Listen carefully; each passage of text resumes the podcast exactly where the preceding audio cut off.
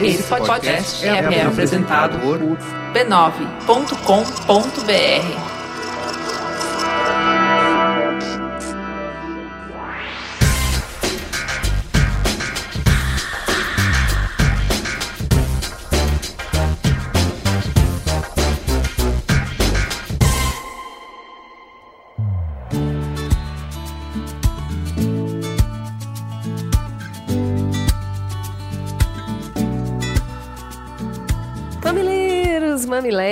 mamiletes, mamilos número 23. Bem-vindos ao nosso querido e cheiroso cantinho podcaster para debater as polêmicas da Time Linda com inteligência e empatia. Para quem tá chegando agora, vem tranquilo, vem sem preconceito, que é pegada gentil e acolhedora. A gente entende aqui, né, Ju, nossa missão de diferentes pontos de vista e promover uma discussão que aproxime as pessoas. Pode discordar, pode agregar, pode expandir os horizontes. Vem que eu sou a Juva Lauer. E a Cris Bartz, te dando um abraço no seu ouvidinho. E hoje o que, que a gente vai ouvir, Cris? Então, nascida na ilha francesa de Comoros, a cantora Afro Soul Imani deixou a carreira de modelo, ou seja, feia moça, para ser cantora e nós agradecemos. Sobe o som aí, Kai. Please, please, please, never change, change, change, change, change.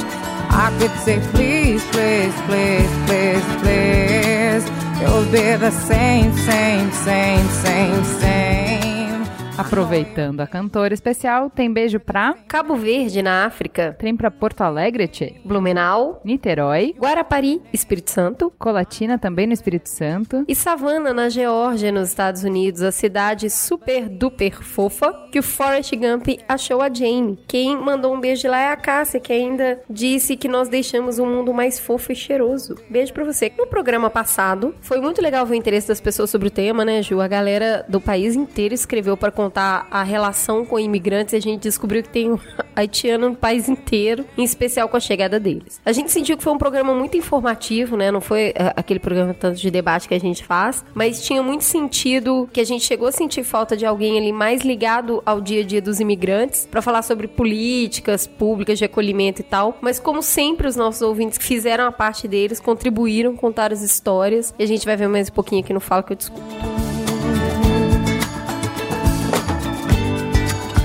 You'll never change.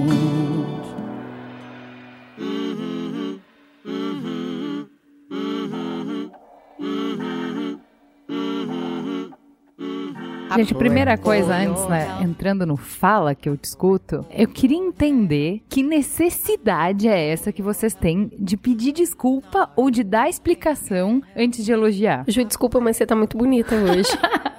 Desculpa, Cris, eu sei que você escuta isso sempre, mas você é muito simpática. É isso que vocês fazem, é muito bom. A primeira linha do e-mail é: Eu sei que vocês estão cansados. Não, gente, ninguém se cansa de ouvir elogio. Como assim, né?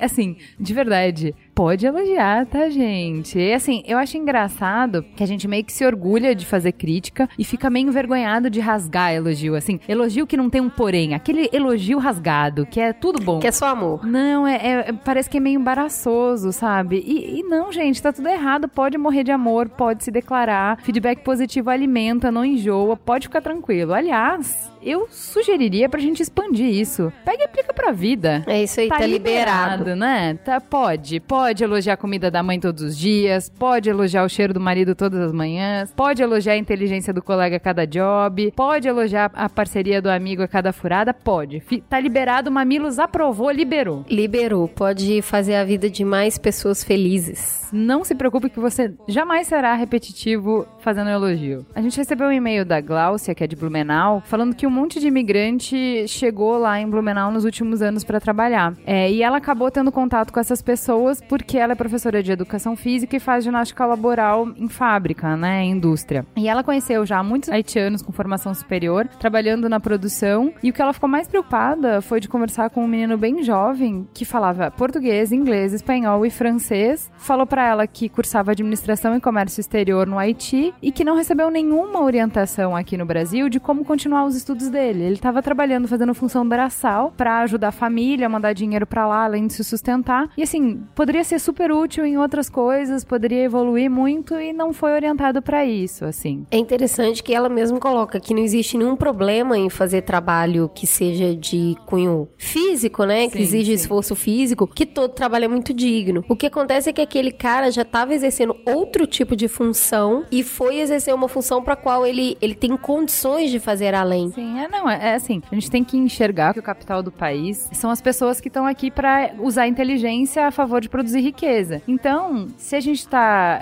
subutilizando a nosso, os nossos recursos humanos, isso poderia ser melhor aproveitado, né? Eu achei muito interessante. A gente colocou ainda aqui o e-mail do Carlos Carvalho, que é um ouvinte já das antigas. Beijo, Carlos. Ele sempre escreve com reflexões super legais e dessa vez ele trouxe um ponto de vista que não tem a ver com a pauta tratada, mas que tem a ver com o Mamilos como um todo. Então, vamos lá. Há situações em que a tolerância pode atrapalhar um pouquinho algumas discussões, como no caso da homossexualidade, por exemplo. Por que tolerar? Me parece que é uma forma de engolir em silêncio algo que te incomoda. É quase como uma carta branca para se odiar em silêncio. Não imagino que qualquer pessoa deseje ser tolerada por outra, seja pelo motivo que for. O ideal é ser respeitado e enxergado como uma pessoa como qualquer outra e não alguém com alguma característica que incomoda a ponto do outro te engolir em silêncio. Não acho que homossexuais, por exemplo, tenham que ser tolerados por homofóbicos. Eles precisam ser respeitados, a homofobia é combatida e os homofóbicos precisam ser apresentados ao seu preconceito para corrigi-los. Tolerar a homossexualidade de alguém não diminui a homofobia, só esconde. É um privilégio do homofóbico em se manter assim, desde que ele tolere o outro, ou odeie o silêncio. E aí, ele colocou esse ponto de vista que ele tem da tolerância nesse aspecto de muitas vezes o não combativo, ou lugar de silêncio, perpetuar os problemas. E é legal ele ter falado isso, porque nos dá a oportunidade de colocar esse ponto de vista que é pregado aqui ao longo de cada um desses 23 programas. Da mesma forma que a gente parte do princípio que as pessoas são inteligentes e boas quando iniciam uma discussão, que também foi ponto de discussão essa semana na internet. Aí, Gil, como que a gente coloca esse pacote? É, eu vou falar pra vocês a resposta que eu dei pra ele, porque eu acho que acaba respondendo também a resposta que a gente deu no Twitter pro Marco Gomes, que colocou essa provocação também de uma maneira bem inteligente, que é, embora eu concorde com tudo que o Carlos falou, eu não acredito que esse seja o único jeito de ver o mundo. Na minha opinião, também não é o jeito certo. É só o meu jeito e o jeito dele. Tem quem realmente acredite que Deus abomina práticas homossexuais, por exemplo. E aí, como que faz? Como que a gente concilia duas visões de mundo antagônicas? Esse é o papel da tolerância. Ainda que você nunca concorde com uma coisa que é clara e cristalina para mim, o fato de que ninguém escolhe orientação sexual e de que isso é tanto identidade quanto parte indissociável de quem o indivíduo é, por exemplo, precisamos poder conviver com respeito. E é aí que entra a tolerância. Tolerância é o espaço de trégua, não de concordar com o outro, mas de entender por que ele pensa como pensa, por que ele vive da forma como vive. Da forma como o Carlos apresentou, que eu acredito que é a forma dominante de todos os movimentos de minoria hoje, a gente precisa impor as nossas verdades, porque esse é o lado certo. E para mim isso é tão perigoso quanto o fundamentalismo religioso, que defende cegamente um posicionamento dado por Deus e, portanto, livre de qualquer possibilidade de falhas. Por isso que tolerância é parte de empatia, de calçar o sapato dos outros, ver o mundo através dos olhos deles. Dá para ser contra a homossexualidade e ser inteligente e bem intencionado, acredite. Eu não acho que a gente possa se dar o luxo de esperar converter todas essas pessoas para a luz da racionalidade para termos paz na sociedade. A gente precisa conseguir conviver mesmo quando não concordamos. Esse tema, a homossexualidade, cada vez mais ela é, ela é motivo de impasse, porque a gente parte do pressuposto que se a pessoa acredita que Deus abomina isso, essa pessoa é uma ignorante, né? Você já parte do pressuposto que a pessoa é menor que você. E é disso que a gente fala que as pessoas, na verdade, elas são boas e inteligentes. A questão é que muitas vezes é criado numa cultura e com umas verdades que elas estão muito presentes na sua vida. E daí alguém te jogar na cara que você é ignorante não vai fazer você mudar de, de ponto de vista, sabe? Não é isso. E todos somos ignorantes sobre alguma coisa. E todos mudamos ao longo da vida, porque se você não mudou nada, se você continua com os mesmos pontos de vista desde os 7 anos de idade, pode internar, entendeu? Então, assim, todos temos nossos pontos cegos. E isso não exclui as nossas inteligências todas. Entendeu?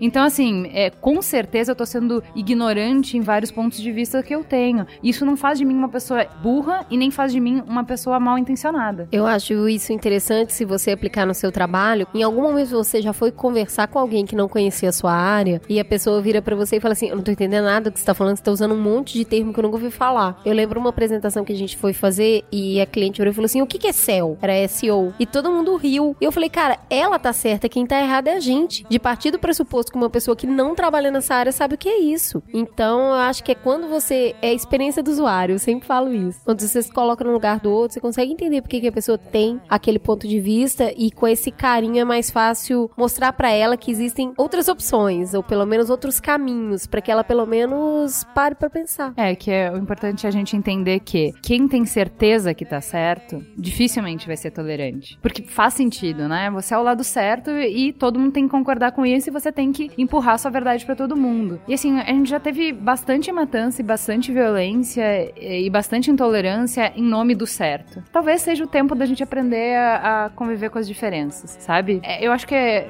foi muito feliz isso que eu falei pro Carlos que tolerância é o espaço de trégua. A gente precisa conseguir conviver ainda quando a gente não concordar sobre coisas fundamentais. A gente ainda vai ter que viver, dividir o mesmo espaço, dividir a mesma sociedade. Então, trégua para todo mundo. Isso aí. Vamos para o trending topics.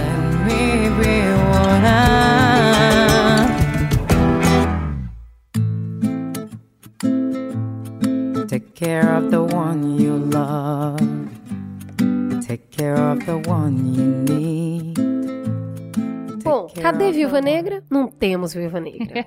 a personagem da Scarlett Johansson no filme Os Vingadores foi a única esquecida na linha de produtos do filme. E não, não é pouquinho, não. Tipo, fizemos cinco produtos e aí acabou o budget. Tem 56 itens disponíveis, mas a imagem dessa personagem ficou somente numa sacola, num mouse e uma camiseta. Ah, mas por que ninguém ia gostar de ver a Scarlett Johansson, né, Imagina, gente? né? Bem- nem ia ficar, bem a sério. nem ia ficar legal. Não, não ia. Ninguém ia querer. Um menino ia querer ter uma camiseta, alguma coisa da Scarlett Johansson? E nem é a primeira vez que isso acontece, porque a personagem Gamora da. Fala é Gamora? Deus nos proteja. porque quando a gente erra coisa de história em quadrinho, Brasil, que era personagem da Zoe Saldanha em Guardiões das Galáxias, ela também ficou de fora dos produtos no ano passado e, e já, já tinha rolado essa conversa. Mas aí que não tem um posicionamento oficial, não, da Marvel. Mas especula-se que a Disney já prioriza as meninas em outra linha de produto e que no caso de filmes da Marvel, os garotos têm mais atenção. É, é isso, então? É muita bobagem, né? É muito desconhecimento, né? Ah, então quer dizer que quando é princesa pode, mas quando é guerreira não precisa, não? É, é, eu acho que é só uma miopia bobinha, assim. Não acho um erro grave, eu acho só uma miopia boba, sabe? De achar que ela é secundária, então não precisa. Põe ali no meio da galera, como é no filme, ela não, sabe? Ela não é o, o personagem que tem mais destaque. De fato, não é, e nem sabe? que tem zero destaque pra também Exato, tá de exatamente por isso, isso que eu tô falando. Reproduz a representatividade que ela tem no filme, no merchandising e pronto. Quem gostar muito vai comprar, quem não gostar não vai comprar. Mas duvido que alguém deixe de comprar uma camiseta porque no meio dos cinco, sei lá, tem ela no meio. entendeu? É, não, e o que eu falo desse pode ou não pode é que beleza, a gente prioriza as meninas na Disney. E os desenhos da Disney são 99% de princesa. E aí, quando tem o personagem que é muito forte, que é a guerreira, aí nos prioriza, sabe? É isso que eu acho que. Ah, não, é Marvel, vamos priorizar os meninos. É Disney, vamos priorizar as meninas. Eu até entendo enquanto estratégia de mercado, sei lá. Mas aí você deixa de ter diversidade nos personagens que são expostos pra ambos os gêneros. É só o que eu sempre falo assim, é só por que ter menos se você pode ter mais, sabe? se você pode ampliar o target, por que fechar o target? Por aí. Então, sabe, eu acho só uma mancadinha, uma leve mancada. Agora vamos entrar num assunto casca grossíssima que todo mundo pediu pra gente falar. Já era pra ter entrado na pauta em fevereiro. A gente não conseguiu em função de uma série de coisas e agora não poderia ficar de fora, que foram os protestos dos professores no Paraná. Eu achei muito legal a tirinha que tava circulando no Facebook, naquela série de o que queremos e quando queremos. O que queremos? Melhores condições para educação e respeito aos professores. Como queremos? Metendo bala nos professores que ousam pedir melhores condições. Então, assim, tema difícil de falar, acho que a maioria dos ouvintes já deve ter visto, mas os professores realizaram uma manifestação na segunda-feira, dia 27, em função de modificações na Previdência. A Polícia Militar repreendeu duramente a manifestação, deixando mais de 200 pessoas feridas, oito em estado grave. Os feridos está um cinegrafista da Band atacado por alô, cachorro dos policiais. A PM utilizou caminhão com jatos de água, balas de borracha, spray de pimenta e bombas de gás lacrimogêneo, inclusive lançadas de alô, helicóptero porque, né? O prefeito de Curitiba precisou evacuar a prefeitura para receber os feridos. Parece uma praça de guerra, ele falou no Twitter. Há dias a prefeitura vem alertando da desproporcionalidade da força, disse a jornalistas durante o confronto. Importante lembrar que o prefeito e o governador são de partidos opostos, né? Mas mesmo assim. O que que falou o Fernando, diretor do Sindicato dos Professores? Que a ação foi contra os educadores que estavam na praça, foi abuso da PM. Jogaram bombas de gás, spray de pimenta, jatos de água contra os trabalhadores. A polícia não parou de jogar bomba na gente mesmo depois de uma hora. Foi uma barbárie o que aconteceu hoje em praça pública. A OAB do Paraná lançou uma nota de repúdio às medidas e classificou o episódio como um verdadeiro massacre. Imagens e vídeos chocantes inundaram as redes sociais, provocando uma avalanche de apoio. O caso atingiu repercussão mundial, alcançando manchetes de jornais americanos, italianos, franceses e alemães. Olha a gente no New York Times de novo. É, assim, é uma vergonha porque uma cidade tão legal como Curitiba, tão legal e que tem tantos exemplos bacanas, é ser divulgada dessa forma, aparecer dessa forma, né? O posicionamento oficial do governador Carlos Alberto Richa é de que a reação dos policiais se deveu à resposta a grupos extremistas. Manifestantes estranhos ao movimento dos servidores estaduais estavam concentrados em frente à Assembleia Legislativa. Militantes black blocs que infiltrados no movimento atacaram os soldados da Polícia Militar que protegiam a Assembleia. Olha, o problema de mentir na época da internet é que você não pode mais controlar a imprensa, né? Então, se antes era muito simples, você silenciava dois ou três ou quatro... tá aí pra provar, né? Você vê as entrevistas, não tinha contrapartida, né? Não tinha, porque era três ou quatro que ia falar. Hoje, como é que você cala uma multidão? Não, basta ver os protestos de 2013, que assim, começou muito bem blindado pela mídia, ignorando ou desinformando a população, e conforme o tempo foi passando com a truculência da polícia, as pessoas começaram a filmar e colocar nas redes sociais, e essa notícia foi espalhando, e ficou muito claro que a mídia estava faltando com a verdade, e aí eles tiveram que acompanhar o que as pessoas sabiam que estava acontecendo. Ficou mais difícil de mentir, Uhum. porque você era desmentido muito facilmente, né? Tinham muitos vídeos. Tem um vídeo, inclusive, que é um mashup entre o que tá aparecendo na rua e o que o governador tá falando, porque ele fez um posicionamento oficial. Então, o videozinho é assim, o cara fala, o que aconteceu foi assim, assim, assado. Aí aparece a cena. Sabe uma cena desmentindo completamente? Principalmente a hora que ele fala, tinham infiltrado a Naná. Aí o cara faz uma tomada. Tem gente de cadeira de roda, gente com criança no braço, tem gente idosa, um monte de gente, assim, sabe? É, idade, assim, idade mais... Meia idade, meia idade. Então, assim, aí volta pra ele. Aí ele fala assim, a polícia fez o que ela precisava pra, inclusive, proteger a si mesma. Aí aparece de novo a cena, um menininho de uns três anos no colo da mãe, gritando, mamãe, eu tô com medo. Ai, gente. Então, o, o negócio, a desconstrução do discurso dele com imagens do momento lá, é um negócio que traduz exatamente o que você tá falando. Não dá pra você fazer. E ele ainda fala assim: não podemos ser hipócritas de dizer que não houve ali momentos de violência, mas aquilo foi necessário pra reduzir ou reprimir quem tava excedendo. Aí aparece um cara tentando fugir de cadeira de rodas por conta do gás e um outro cara já desacordado, caído e a, a polícia puxando. Então, assim, aí você fala, hum, não faz sentido, né? O discurso com, com a prática. Não, é, é assim, foi muito mal conduzido, porque assim, em fevereiro já teve o, a manifestação dos professores, eles invadiram a Assembleia para evitar a votação de um pacotaço do governo, que o governo do Paraná tá com um déficit público enorme, apesar de ter arrecadado 10% a mais em 2014, ele gastou 25% a mais, sem nenhuma situação emergencial que justificasse esse aumento absurdo de custo, de gasto. Então eles estão realmente muito deficitários e ele resolveu cortar onde? Não na carne dele, na carne dos outros, né? É um fundo previdenciário misto, né? Não, mas e antes, em fevereiro, era um, um pacotão, uma série de É. medidas. Ele teve que voltar atrás, né, em Isso, fevereiro. e agora ele falou, não, agora vai de novo. Vai, vai quebrando. É, então, mas aí, lá em fevereiro, eles fizeram a manifestação, se organizaram, ficaram em greve um bocado de tempo, como você diria. No dia que iam votar na Assembleia, eles invadiram a Assembleia para evitar a votação e o governador recuou desse pacotaço. Aí você pensa, ok, dois meses depois. Eles esqueceram, né? Não, dois meses depois, se ele vai votar isso porque ele acha que é essa maneira de resolver, e aí eu não, não vou nem entrar nesse mérito, ele já sabia que ia ter oposição. E ele já sabia que ia ter oposição organizada. Então, assim, não deu tempo de preparar polícia e falar, gente, vai acontecer isso, isso e isso. Como vamos lidar com essa situação? Porque, bem na boa, o cara é político. Na minha opinião, ele morreu politicamente depois desse episódio. Eu tava comentando com uma jornalista política hoje, Ele eu não pode perguntei pra ela, querer você isso." sabe? É, Eu perguntei pra ela, olha, finalmente o Beto Richa vai pagar alguma conta, porque ele já vem nessa toada de impopularidade e dessas medidas bruscas já há bastante tempo. Ela falou, eu acho que dessa vez a coisa vai ficar feia. Principalmente porque o ministro da Justiça, José Eduardo Cardoso, ligou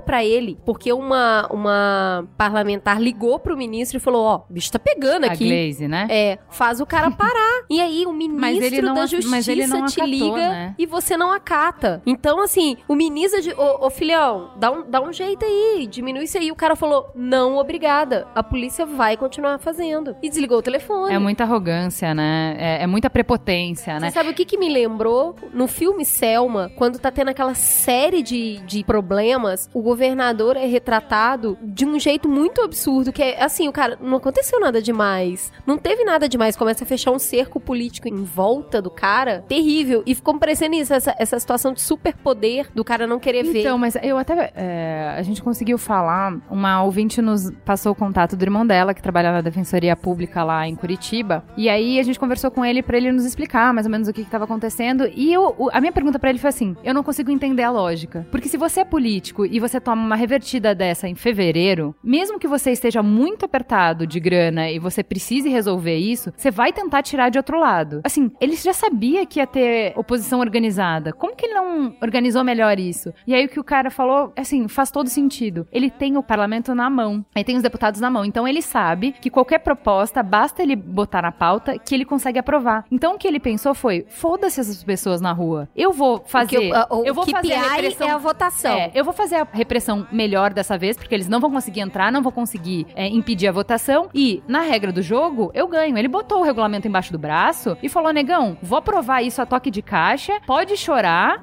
chora e esperneia que isso vai acontecer porque é assim que tem que ser feito. Bem autoritário. Mas aí eu fico pensando assim: tá, entendi que a tua estratégia é essa. Vai doer, mas tem que ser feito, arranca o band-aid de uma vez, vamos lá. Não dava pra ter mais estratégia da polícia pra conter os manifestantes sem precisar se queimar politicamente, se expor dessa maneira? É tipo assim, é, vamos jogar só com a lógica, né? Nego, É não só é por, com a é, não é lógica. por consideração às pessoas, não, mas você é político, você precisa que as pessoas votem em você. Pra que torrar seu filme dessa maneira? Então, eu tô até buscando aqui, mas se não me engano, o Beto, o Beto Richa foi reeleito, Sim, foi. né? Foi, foi reeleito, mas é porque assim. Aí quando você fala assim, ah, porque o cara não é a primeira vez e ele foi reeleito. E é aí que a gente volta na importância do voto. A hora que você fala que esse cara morreu politicamente, vamos ver mesmo? Vamos ver se ele não vai ser reeleito daqui a pouco de novo? Porque é nessas coisas que a gente- as pessoas precisam se pautar na hora de escolher quem elas vão eleger. O que o cara tem em mente, a minha percepção, é que ele fala assim, tá certo, vão falar um monte agora, vai sair na Globo, vai sair na internet. Daqui três meses, ninguém lembra mais. E eu vou continuar aqui. É, eu acho que dessa vez ele passou um pouco do ponto, porque quando você vê professor tomando cacete, sangrando, indo pro hospital e pode ter professor morrendo por conta disso, é assim, já aconteceu antes, pagaram caro, eu não acho que ele vai se salvar dessa tão cedo. Eu mas... espero que você esteja certa. Mas eu acredito que ele joga este jogo do esquecimento do eleitor. É, o que, que a gente ah, pode e, fazer? ah, tem aquele outro ponto, né? Que foi a galera dele assistindo o vídeo de dentro. Nossa, Ge- gente. Assim, É que não dá pra saber se são eles mesmos, não tem como saber. Não, você sabe que veio do palácio Isso. aquele vídeo, mas você não sabe quem que tá ali. Mas É. assim, é assustador, tem um vídeo, a gente vai linkar aqui, um vídeo que mostra a reação de dentro do palácio ao choque da polícia quando a polícia começa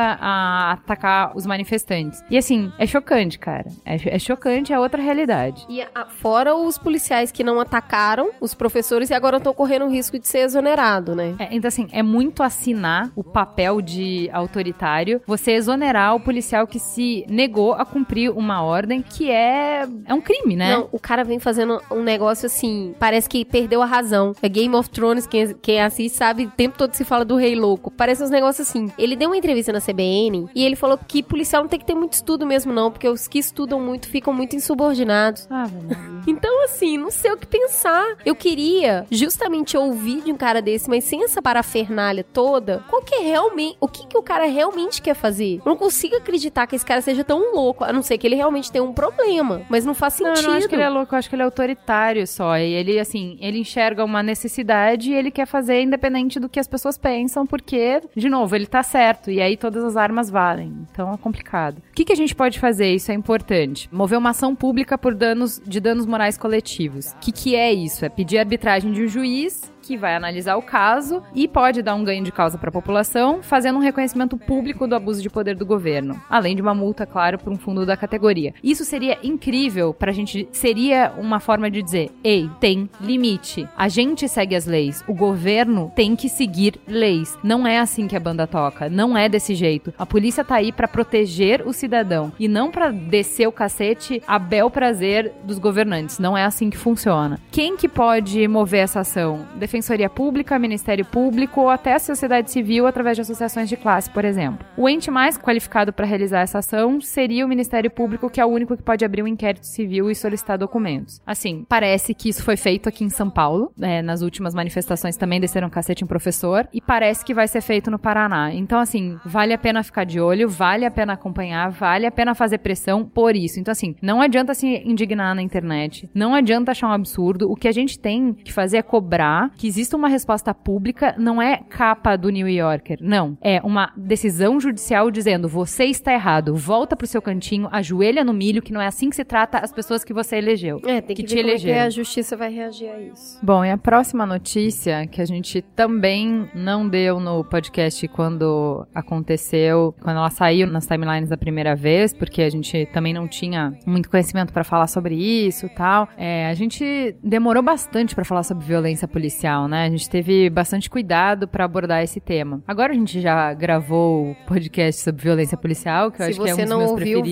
volte lá, tá bem legal mesmo. É, então agora está liberado falar sobre violência policial no Mamilos. Que é a notícia do Baltimore Strong. Então, o que, que aconteceu? Teve um menino de 25 anos que foi morto pela polícia de Baltimore e ele foi. O o único problema, que isso é super comum, o único problema é que foi filmado. E as filmagens de a circunstância em que ele morreu, falando pro policial, ele estava desarmado, ele estava no chão, é, ele estava completamente dominado e ele falava pro policial: Eu estou sufocando, eu estou Ele fala, "Eu não sufocando, consigo eu não respirar." consigo respirar. É, é a única frase que ele fala ininterruptamente. Eu não consigo respirar. E o policial continuava lá até Ele ele, é um cara morrer. obeso, um cara grande, então é, o cara, o cara tava com a mão pra cima, assim, e falando isso. E o guarda continuou até matar ele. E aí, no funeral dele, então, houveram violentos protestos. Justamente assim, pessoas enlouquecidas, enraivecidas, aquela coisa de quando você passa do limite, né? De uma reação que não encontra nenhum. Não tem uma racionalidade, né? Não tem. É só uma. É uma fúria. É um uma- ódio. um ódio, uma É fúria, revolta. uma revolta, que não é por esse caso, vamos deixar claro. São anos de notícias. Tudo que ele é, representa, né? é, assim, essas pessoas, assim, tiveram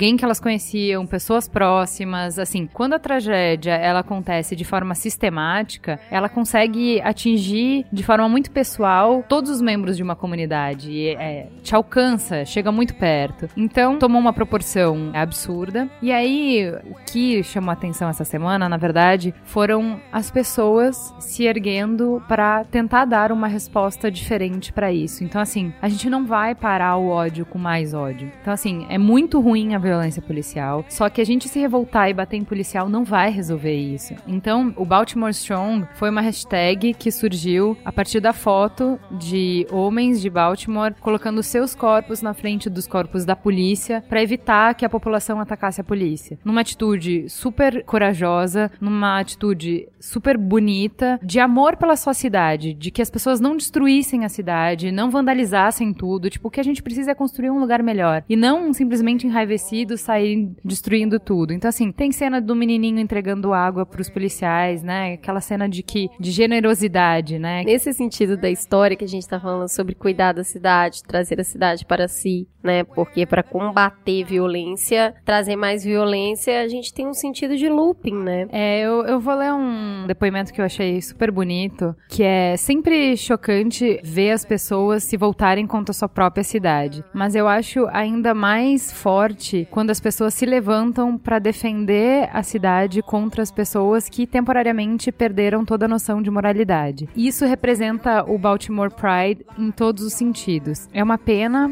que não pode ter um menino como esse, que é o da figura mostrando, oferecendo água para os policiais, em cada esquina nesse momento. Então, assim, teve também pessoas que defenderam negócios, né? Porque, assim, gente, tá difícil para todo mundo. No momento que você saqueia uma loja, essa loja é de alguém, né? Que tem que sustentar uma família com isso. Então, você tá prejudicando a comunidade onde você vive. Então, assim, as pessoas se levantaram e ficaram montando guarda na frente do comércio local para evitar mais perdas e que a cidade sofresse mais. Então, é interessante, acho que isso mostrar uma resposta positiva, que é o que o Mamilos acaba sempre tentando fazer, né? Incentivar. A raiva, ela é justificada, ela tinha um motivo, mas a gente precisa canalizar a nossa reação de uma maneira construtiva. É que a gente tem muito sentimento de turba, né? E aí você identifica grupos. Então, se isso para policial, eu acho que é muito válido que é ah, ah, um grupo de policial matou um cara, então todos os policiais são assim. Então, assim, de novo, né, mamilos, violência policial tá aí para mostrar que a gente não pode fazer esse pré-julgamento. Isso não é uma verdade. Isso não é um fato. Não, e que você não vai conseguir construir nada a partir dessa, desse pré-julgamento. Mas né? é Então- óbvio que medidas precisam ser tomadas e tá virando um caldeirão isso, né? Porque acontece isolado um, daí um tempo acontece outro, e em algum momento esse- essa panela de pressão pode estourar de um jeito pior ainda. Então, vamos dar uma aliviada agora e por uma notícia né? mais, mais inspiradora, eu diria. Vamos lá, né? Eu fiquei bem surpresa quando eu vi essa notícia. Procuram-se pessoas que possam passear ao menos uma hora por semana para ir ao cinema, conversar ou contar histórias para crianças que moram em abrigos da capital paulista. É o projeto Paz por uma hora. É uma iniciativa que é liderada pela juíza da Vara da Infância e da Adolescência de São Paulo. E assim, eu fico assim, é difícil falar dela, da doutora Dora Martins, que eu, por quem eu tenho um profundo respeito e admiração. Foi na Vara da Infância e da Juventude, onde ela é juíza, que ocorreu o processo de adoção da Tatá. E então eu conheço essa juíza pessoalmente, que é uma das pessoas mais iluminadas que eu já conheci, com mais consciência de onde tá e do que faz. E aí, o que está sendo proposto é se cadastrar algumas pessoas que serão selecionadas e capacitadas para se dedicar dedicar um pouco à chance de passar algum tempo com algumas crianças acima de 10 anos. Essas crianças são consideradas por baixas chances de adoção. E um dia a gente vai falar mais a fundo sobre isso. Mas aqui tem um, um depoimento de um garoto que é para dar o tom dessa história. Quer alguém para conversar, contar segredos, desabafar e tirar dúvidas. Pode ser qualquer pessoa, desde que goste de mim, né? W de 17 anos, que há 14 mora em abrigo. O que que acontece? A criança aos 18 anos, depois que ela não foi adotada, quando ela faz 18 anos, ela sai do abrigo e ela tem uma ajuda de custo do governo para pagar um pequeno aluguel e começar a se virar na vida adulta. O que acontece é que essas crianças, acima de 10 anos, a chance de, de adoção já cai drasticamente. E aí o que acontece é que, conhecendo a doutora Dora, a hora que eu li a matéria, eu fiquei assim, cara, vai criar uma construção na cabeça desse menino, mas é, é o mínimo de chance dele entender o convívio social fora daquele ambiente onde ele está. E alguma chance ele precisa ter. Tem riscos, mas os riscos valem a Exato, pena, olha né? só, a direção da vara enquanto a área de psicologia entende que é um desafio que envolve muitos riscos, como a confusão na cabeça dos afiliados e os enfrentamentos com alguns padrinhos, mas que é uma experiência para essas crianças. Então tá sendo feito um projeto piloto, né? Então quer dizer, também não é qualquer um. E aí de novo vem aqui a voz da doutora Dora falando que é uma coisa que ela fala o tempo todo, é o mantra dela. Você não escolhe a criança. Nós vamos entender se você está apto a estar um tempo com uma criança e nós vamos colocar uma criança então no seu convívio durante um tempo, né? Então eles vão selecionar, vão orientar essas pessoas e também do outro lado estão orientando essas crianças, né, para minimizar esses riscos. Mas olha, entendendo esse cenário, eu acho que levar para esses meninos uma perspectiva de afeto, de vínculo, de amizade fora do ambiente dele é um ganho absurdo. Então quem tiver tempo, quem tiver interesse, Disposição, amor. Disposição, estrutura, tá? Porque é preciso. E não é um trabalho de caridade, é um trabalho de pessoas que têm consciência social e que acreditam que pode dispor tempo para fazer bem ao outro. Tá aqui o link, vocês vão conhecer o projeto. Eu torço muito, muito, muito para que o projeto dê certo e que outras crianças tenham a oportunidade de entender a convivência social fora do abrigo. Vamos então para a teta da semana. Take it easy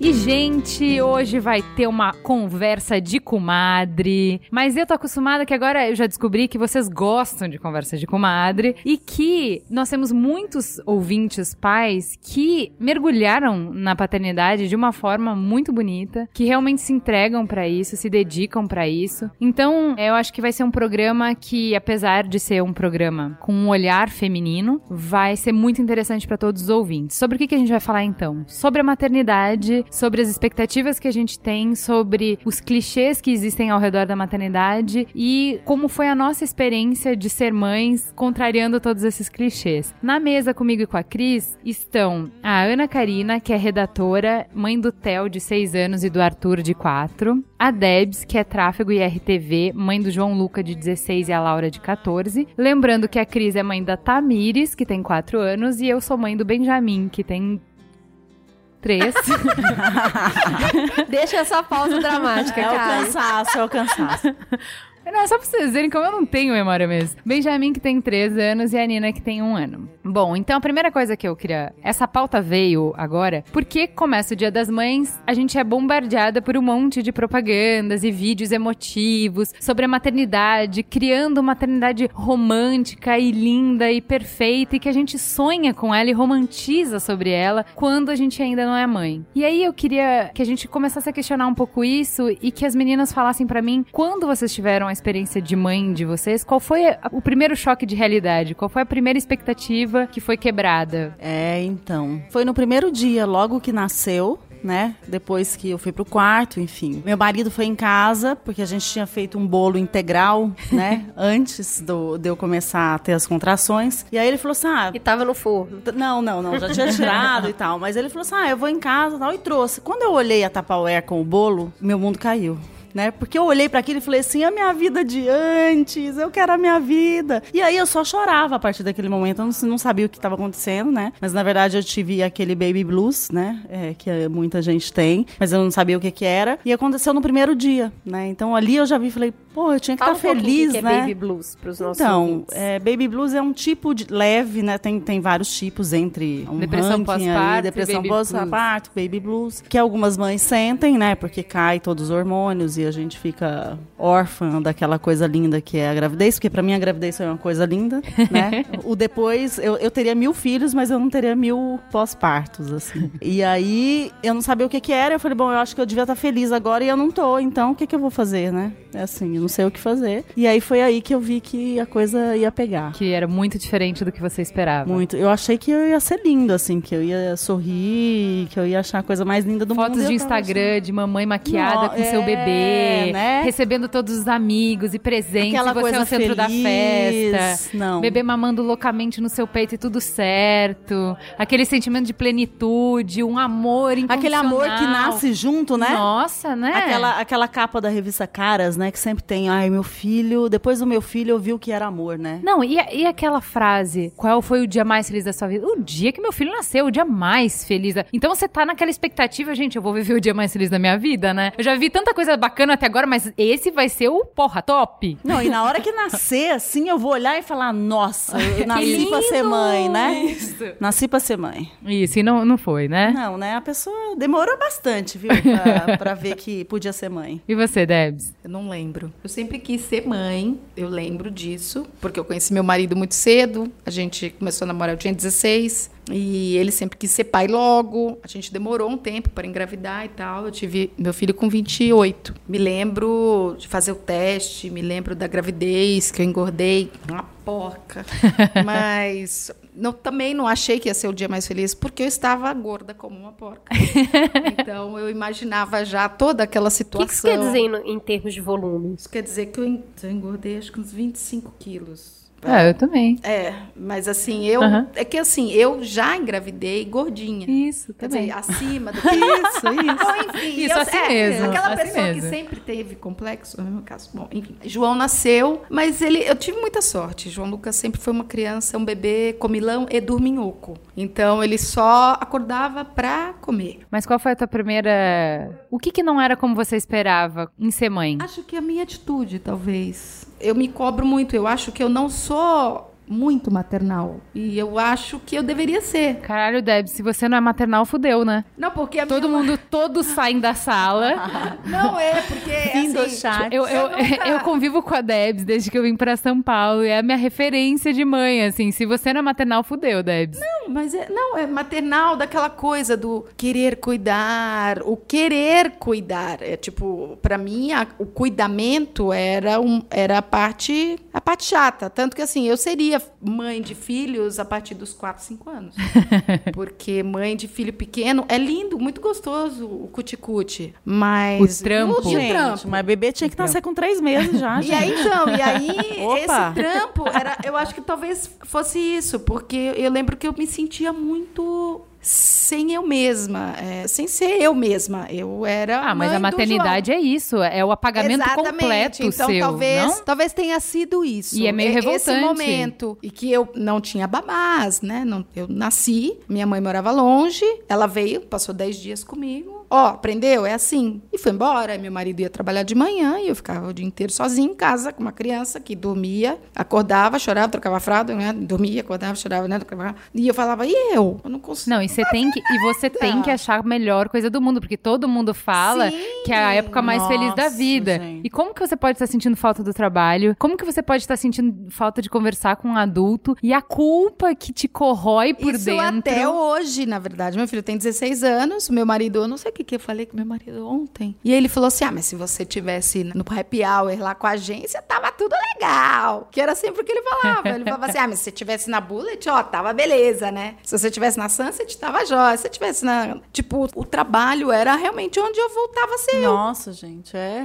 Então, acho que talvez tenha sido isso. A hora que eu entendi que eu não era mais eu. Eu só era a mãe do João. A gente era uma lanchonete ambulante, né?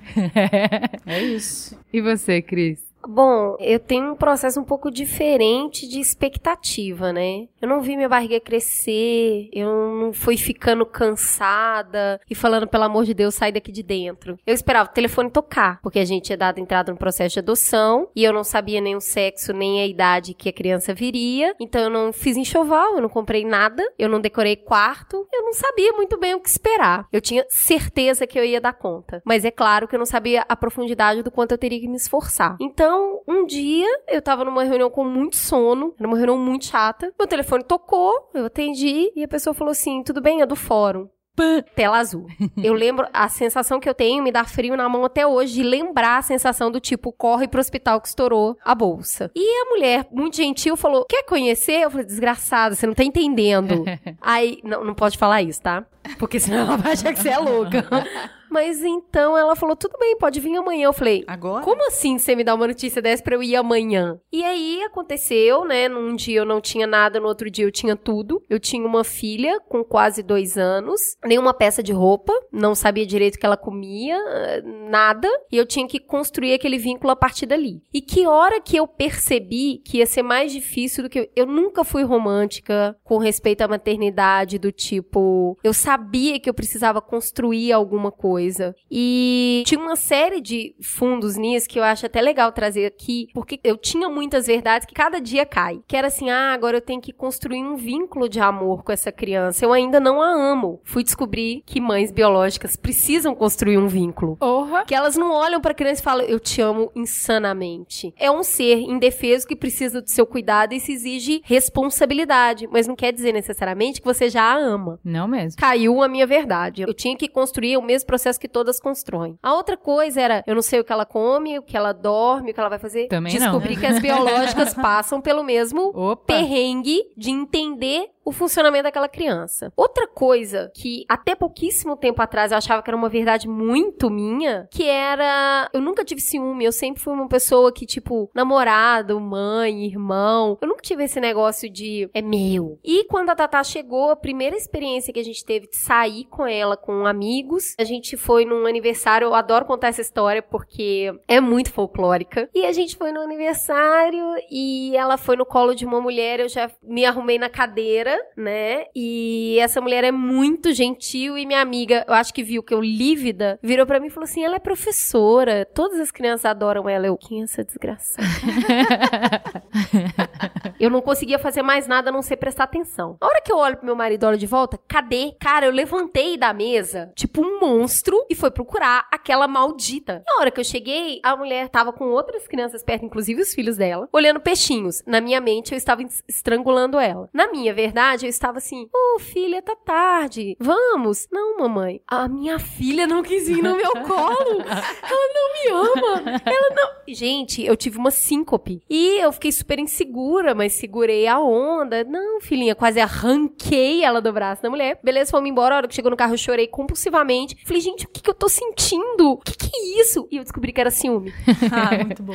Eu lindo. fiquei completamente insana. Olha, eu sentia um calor e eu descobri o que, que era ciúme. Eu falei, ah, eu entendo, é porque eu ainda tô construindo um vínculo, né? Eu acho que ela ainda não me ama o suficiente. Quer Não, explicar? gente. Meu Nossa Deus, Senhora. eu descobri que as mães biológicas Opa! E é o ciúme da é babá, a filha? mesma coisa. Oh, É a mesma babá, coisa. né? Então, assim, é óbvio que o processo de espera é muito diferente, mas cada dia Mas que é uma passa, espera. eu vejo que o processo e desperta muita curiosidade, que todo mundo fala assim, cara, mas e aí? É a mesma coisa e com você, como é que foi? Não é tipo louco? Que dia que eu descobri que o mergulho era mais profundo? Quando ela não fez cocô. Eu sabia tudo. Eu sabia tudo. Eu sabia exatamente o que fazer e tava muito disposta. Mas quando ela não fez cocô, porque ela tava numa casa nova e o cocô é uma entrega, alô, ouvintes, vocês precisam dormir com essa Ó, informação. mãe, você tá, você passou cinco minutos falando com mãe, você vai ouvir falar de cocô, tá? Nossa, Então, Já- assim, o cocô é uma entrega e ela tava num ambiente novo. E ela não fazia cocô. E aí eu entendi, tipo, cara, peraí, eu sei tudo. Como ela não faz cocô? Ela comeu as coisas certas,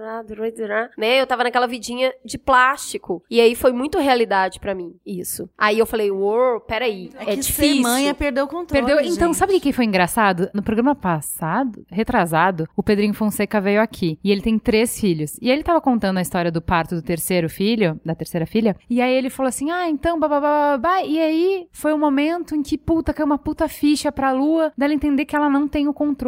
E eu fui até grosseiro, que eu falei: quê? No terceiro filho ela descobriu que ela não tem o controle? Caralho, você descobre que você não tem primeira controle. É a co- é. primeira coisa que eu aprendi Sim, que eu eu não tinha também. controle. E foi aí que começou a minha paranoia, porque eu, eu precisava ter horário pra tudo, né? No primeiro filho. É, claro. Cara, pra Horário. mim, o negócio de tirar a licença maternidade foi bizarro. Porque é como se eu tivesse a 100 por hora e tivesse batido de frente numa parede. Eu nunca tinha ficado sem trabalhar. No outro dia, eu falei com o meu chefe, será que não dá pra gente fazer meio período? Eu sou um pouco do que eu faço. E aí ele falou, gatinha, vai pra casa construir seu ninho. Nunca vou esquecer isso. Tapinha nas costas, vai pra casa construir seu ninho. E eu voltei pra casa e eu falei, o que, que eu vou fazer com esse tanto de dia? O quê? Eu não dava conta. É. Eu vou falar um pouco da, da minha experiência que tem a ver com é, perder o controle, porque o meu choque de realidade foi exatamente a perda do controle, porque eu fiz um plano natal perfeito. Eu venho de uma família de parideira, que até gêmeos nascem a termo. Então, assim, eu era a primeira neta da minha avó a ter filho e tinha uma puta expectativa de que ia tudo dar bem, que é óbvio que ia dar bem, né? Quadril largo, tudo certo, todos os índices ótimos, tudo certo. A bolsa estourou um mês antes, a gente foi pro hospital, teve que fazer uma cesárea de emergência e o Benjamin não veio pro meu colo e eu na, na recuperação e não tava entendendo o que tava acontecendo. Eu chego no quarto, quero ver ele, ele tá na UTI e não podia ver. E aí, desespero define, né? Porque você não sabe, você não sabe ser mãe, você não sabe o que é mãe, você não sabe o que é filho, você não sabe porra nenhuma. Mas essa desespero de que você tem que estar ali, né? Eu não sei nem o que fazer, mas eu tenho que estar ali. E aí eu falei, ó, se ele não pode vir até aqui, eu vou até ele, mas eu preciso de algum jeito ir pra lá. Aí ele não ficou,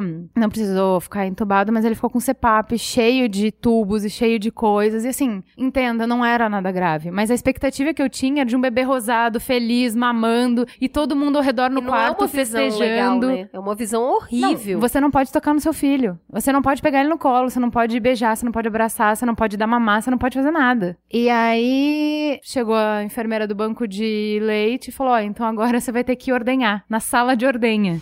ok? Momento... Todo, todos aqueles filmes que vocês viram, daquela coisa linda da mãe amamentando o filho, aquele momento mágico, não sei o quê. Meu momento de amamentação fui eu e ordenhadeira na sala de ordenha da Citação Luiz. Parece um cortador de grama, né? É. Ah. E aí, assim, é, com aquelas mulheres maravilhosas que me ajudaram, né? Senão eu não teria tido leite. E aí, assim, foi a primeira expectativa, assim, ok, a primeira coisa é eu não sabia ser mãe, então é, eu lembro muito da Mafê falando pra mim que, ah, nossa, Ju, você vai sentir o maior amor do mundo mundo, baba. E não, não senti. Eu só sentia responsabilidade, exatamente, que eu tinha que cuidar daquela coisa, né, daquele serzinho que eu precisava cuidar dele. Era, era, um, era uma coisa disso, de responsabilidade. E o perrengue que foi o terceiro dia, que é quando você tem alta, e ir embora do hospital sem teu filho, né? Que assim, ninguém te preparou para isso, de que você tem que ir para casa, pro berço vazio e tal, e voltar pro hospital, passar 12 horas no hospital ordenhando leite para dar leite para ele. Uma situação completamente diferente do comercial de margarina, né? E no final, ok, saímos, tudo certo, tudo bem. Mas, se me perguntar por que que isso aconteceu, ninguém nunca me explicou e ninguém nunca pareceu interessado em procurar o motivo. E aí você entende que por mais exames que a gente faça na gravidez, que parecem nos dar a sensação de que a gente controla as coisas e que tá tudo sob controle, eles não sabem. Na verdade, no final, eles não sabem. Na, fina, na verdade, ninguém sabe. É, no final do dia, torce pra dar tudo certo. E aí eu entendi aquela frase que eu achava ridícula, que é, nossa, ele tem saúde, né? Porque eu falava assim, gente, é óbvio que ele tem saúde. A maioria das pessoas tem saúde. Então por que, que as pessoas ficam tão espantadas com o fato de um bebê que acabou de nascer ter saúde? Por causa E a disso. gente não tem noção, né, do que Não. pode acontecer. Não, não tem. Não tem a noção. ignorância é uma benção. É. Mas isso eu acho que é um problema do ser humano, né?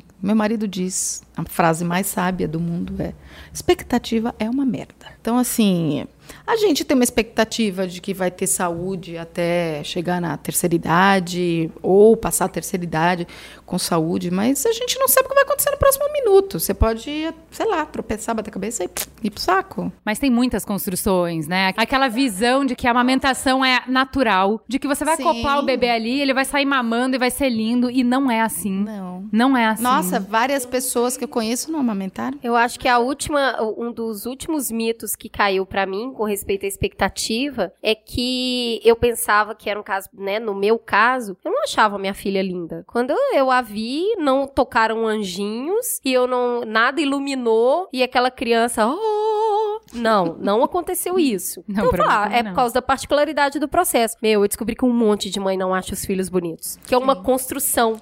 Claro. E só quando você desenvolve essa construção que você começa a olhar pra aquele ser e achar ele lindo. Quando você vai se apaixonando por ele. Ah, mas, ó, eu discordo um pouco. Porque, assim, não é... Eu, eu não acho que é no momento que vai construindo um amor que você vai achando, lindo, vai achando lindo, entendeu? Assim, eu sei ver qual filho meu é mais bonito que o outro, mesmo amando os dois loucamente, entendeu? É, não então, é um esse, é, amor. ó, esse é outro mito. É o mito de que você tem que amar igual. Não é? Sim, é, é né? assim, e que você tem que dar as mesmas coisas. Eu acho isso muito louco. Eu tive um puta embate com o Merigo agora, porque a gente tá num momento de comprar P e tal, então super apertado de grana. E aí é um ano da Nina. Ai, o que, que vai fazer de festa pra ela? Não vai fazer. Como não vai fazer festa pra Nina? Pro Benjamin fez uma puta festa. Falei, então, momentos de vida diferentes. Agora a mamãe não pode. A mamãe tá fazendo milhares de coisas, tá correndo atrás de reforma, de papelada, de bababã. Mamãe não tem como. Não, mas tem que dar igual, tem que ser tudo igual. Gente, não, é assim. Você tem que dar O que você pode. Exatamente, exatamente. Que é assim, ó, eu vou dar o inteiro. melhor pra vocês dois. Essa é a igualdade. O fato de que eu vou dar o melhor para os dois. O melhor que o momento exige, Exatamente. Então, sei lá, de pede. repente, com 15 anos, o Benjamin quer ir fazer um intercâmbio. Quando ele tiver 15 anos, talvez eu não tenha essa grana e ele não vá. Uhum. Talvez quando a Nina tiver 15 anos, eu tenha e ela vá. E assim, não vou privar um por conta do outro e eles vão saber que cada um vai ter dentro das Sim, minhas possibilidades. E sem sofrer, gente, pelo amor de Deus, quem inventou essa regra, sabe? É, mas é isso, né? É- é- eu acho que a exposição que a gente vive hoje, a exposição de vida que a gente vive hoje com as redes sociais, ou todo mundo sabe tudo, todo mundo opina tudo, todo mundo É fala verdade. tudo. E eu me lembro muito da minha mãe, porque eu chorava muito, porque eu sempre achei que eu poderia ser mais. Até hoje, eu acho assim. Eu chego em casa tarde e às vezes eu me sinto triste porque, poxa, eu não fui mãe hoje. Hoje eu não fui esposa. Ah, acho que a mulher tem um pouco dessa cobrança, né? Eu não. É que é muita coisa pra ser, né, gente? Sim, É, e eu Então, acho que é, é, quando, quando a gente fala se eu sou boa, se o meu filho é bonito, é sempre com base num parâmetro. É, num Então, é parâmetro. desse parâmetro muito que eu falo, né? Porque o que, que é a beleza? Puxa, eu esperava uma criança assim, assim, assada. A minha filha com dois anos não tinha, um- não tinha cabelo, entendeu? E aí você começa, você olha pra aquele ser assim, e aquele ser não é aquilo que você vê em todas as publicidades, entendeu? Você reconstrói o seu olhar É a pra beleza. mesmo. Igual eu acho que de alguma forma você vai gerenciando a sua frustração, entendendo o que, que você é capaz de fazer e o que, que é só uma imposição que você nunca vai cumprir mesmo, igual um ideal de beleza, sabe? É, mas é que É. tem muita imposição pra maternidade. Você tem que ser perfeita em todos os níveis e assim, sempre foi assim. A minha avó fala um negócio, minha avó tinha sete filhos. E o sogro dela visitava a casa dela, ia almoçar na casa dela e falava a seguinte frase: É, porque se uma coisa acontece com uma criança, a culpa é da mãe, né? Filho de uma puta. Porque ela vivia na angústia de que se a criança caísse, se a criança não sei o que, era mal cuidado, era omissão dela, entendeu? Então, assim, sempre existiu essa pressão com as mães, só que eu vejo hoje que, assim, por a gente ser profissional e a gente tá em empresa e trabalhar de um jeito que a gente tá acostumado a, a ter uma lógica do trabalho, a gente acaba levando essa lógica pra dentro de casa. E aí é o que eu falo de microgerenciamento do filho, né? Então você tem que fazer tudo by the book, tudo exatamente perfeito. Se existe alguma maneira melhor de fazer, cada microprocesso tem que ser essa maneira. E se você qualquer momento fizer um pouco menos do que isso, você tá falhando e você Cobrança sabe. É cobrança interna. É, que é alimentação, educação, tudo. Você tem que ser a melhor em tudo. Mas é- é- faz parte do nosso convívio social. Quando você vê uma pessoa mal educada, você fala, sua mãe não te deu educação? Quando você vê um cara que não sabe cozinhar, por exemplo, você fala, sua mãe não te ensinou? É. Quando você. Alguém faz alguma filha da putice, você fala, isso é um filho sem mãe. Então, assim, a gente tem uma série de jargões enquanto adultos que só reforçam de quem é a responsabilidade. Não, e piorou muito porque a gente é a primeira geração psicologizada. Então, nós somos os primeiros que fomos pro divã e descobrimos que, que todos os nossos problemas tinham origem na nas nossas culpa da mães. mãe, É, então é, hoje quando a gente vai ser mãe, tudo que a gente faz a gente pensa, ai, vai traumatizar, É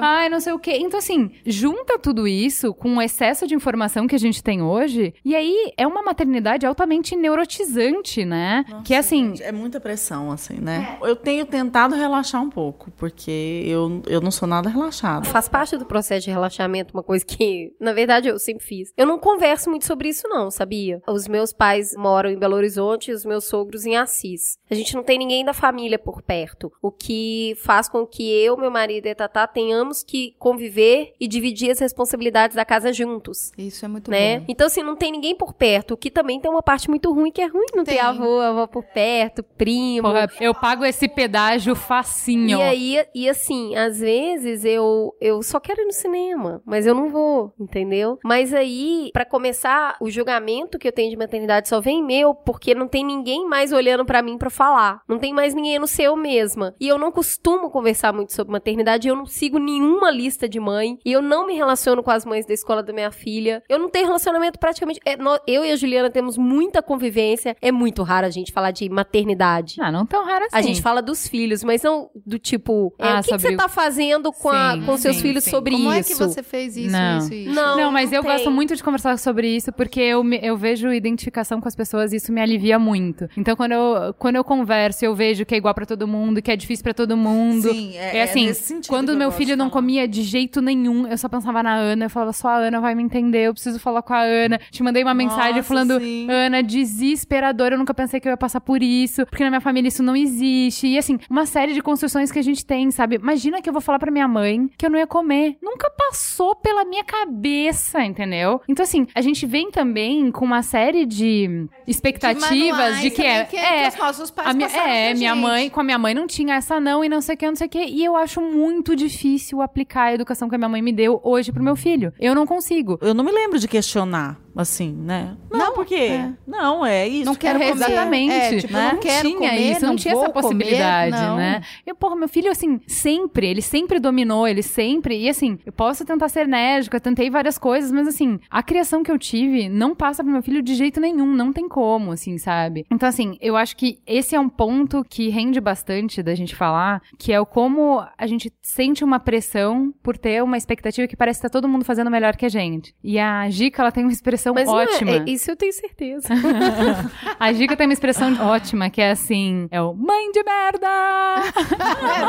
Sabe, tipo, você foi resolver algum problema na rua, levou as crianças, e aí, de repente, era duas da tarde, eles não tinham almoçado. Mãe de merda! Exato. Deixa as crianças sem comer, muito. né? Vamos mãe de fazer um merda. stand mãe de merda, porque assim. Atrasou a vacina do filho. Mãe de merda! a- eu, eu, eu, eu acho que o Esqueceu meu. que tem que vacinar. Mãe de Nossa, merda! eu- Não levou a foto do, ciri- do dia das mães da escola. Mãe de É, merda! não mandou o que a escola pediu pra participar da atividade e o seu filho. Ah, vamos lá. Vou contar o meu primeiro momento mãe de merda, que eu me lembro. Ah, o da unha.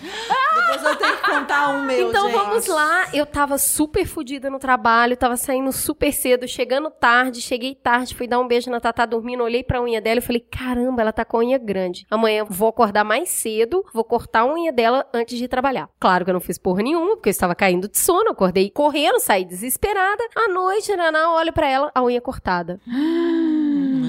Mãe de merda! Filha, quem cortou sua unha? A professora. Ah. tipo, meu, eu queria me matar. Descaso, Cris. Como que assim? descaso. A professora. de- Cara, tipo, como assim a professora. Eu, até hoje eu não engoli isso, como vocês podem perceber minha reação. então, assim, a professora cortou a unha dela. Eu comecei a chorar porque eu tive um momento de desequilíbrio que é raro, mas é, é que eu, eu Eu já tenho tava. momento de desequilíbrio todo dia. Assim, eu fiquei. O meu nível de frustração foi tão alto que eu não consegui segurar. Nem agradecer a professora. Não, eu que agradecer, eu queria matar ela. eu não consegui segurar, aí a Tatá virou pra mim, mamãe, ela só quis ajudar. Essa unha vai crescer agora. Eu vou cortar. Esse é o meu primeiro, que eu me lembro, o meu primeiro instante. Ah, não, desculpa. O primeiro foi logo que ela chegou, ela praticamente não falava. E eu quase enfiei um suco goela abaixo nela, de laranja. E ela não queria tomar, ela não queria tomar. Eu, mãe, que merda. Teve uma hora que eu, ah, deixei o copinho em cima. Não, não, fui dar uma bicada. Eu tinha colocado uma laranja podre. Mãe de merda! É isso, gente. É isso. Depois disso, É, né? Não, gente, é assim, quem nunca, filho não tá querendo comer, e você fazendo aquela brigaçada, aquela brigaiada toda, e bababá, bababá, bababá. Passa dois dias, você descobre que o quê? Era o dente, ele não podia comer, mãe de merda. Sabe, você criando todo, que era só tipo, deixa, vai passar, e aí ele vai comer. Então assim, Não, morrer de sabe? fome, gente, ele não vai. Ah, mas você sempre acha que vai, né? Se, ti- se pular uma refeição, Sempre, é óbvio que ele vai morrer de fome. Ele vai morrer, literalmente. Ó, olha o que aconteceu. O Theo tinha cinco meses. A Debs deve lembrar dessa história. A gente foi pra Porto Alegre e aí a gente voltou do táxi. Mas peraí, tava você viajou com seu filho tão novo. Eu viajei com dois meses, bem. Porque minha Isso. família mora Meu longe e tudo Deus. mais. É, Olha só. Eu também. Tá vendo? E aí, o que aconteceu? A gente tava descendo do táxi, ele tava no bebê conforto. O bebê conforto virou, ele caiu de cara no chão com cinco meses, tá? Puta, troféu gente- de merda. Mas essa foi assim, não é mãe de merda, foi mãe de... Nossa, lembra disso, gente? Direto pro hospital com, com a um bebê de cinco meses, com a Ah, cara toda esfolada. Ai, meu Deus. Nossa, É mãe gente, que bate juro. Dá até... É, tipo, chama assistente social. Tipo, É. ai, meu Deus. Você tem momentos mãe de merda, Debs? Putz, eu tenho vários, mas é, Conta um eu me engraçado. lembro muito. Putz, eu não sei, eu acho que eu tenho momentos mãe de merda o tempo inteiro. Eu- é a minha mãe, é aquilo que eu, eu tentei falar pra vocês. A minha mãe falava assim pra mim: Ô, Dé, você se cobra demais. Vocês, mães dessa geração, é assim, filho, você cria. Mas ela, ela falava sem culpa. Você tem que fazer o que você pode fazer. E a minha primeira experiência de van foi quando a psicóloga falou assim: Ó, a culpa vai ser sua. Você Já aceita. querendo. Aceita, abraça que é não melhor. querendo. É, ace- Mesmo se não aceita. for, vai ser. A Isso, culpa acho que ele aceita pega, né, que gente? dó- aceita que dói menos. Então ela falava É. assim: se a culpa vai ser sua, Deu pelo menos relaxa o que você vai. acha. Depois você paga acha. terapia pra criança. Não, e outra, você não paga. E, e- e é muito louco, porque assim, é por que pagar terapia? Quer dizer, a minha mãe viveu a vida toda, criou três filhos, nunca fez terapia. Meu pai nunca fez terapia. Criaram três filhos que não, não mata, não rouba e não. Sabe assim? E eu acho que a geração, por mais Eles problemas. fumavam, minha mãe fumava na, no Isso que eu queria falar. Eu queria falar. No carro, gente, vidro fechado, Minha mãe eles fumando. bebeu, Sonho do banco de trás. Minha mãe bebeu na gravidez. Cinto de eu bebi segurança. na minha gravidez. Eu bebi. Ah, mas gente, uma taça de vinho eu também bebi. Não, não, eu não bebi, eu matava. Você tomava Ah, eu ficava O meu desejo, meu desejo, quando todo mundo fala assim, ah, desejo, desejo tive de cerveja.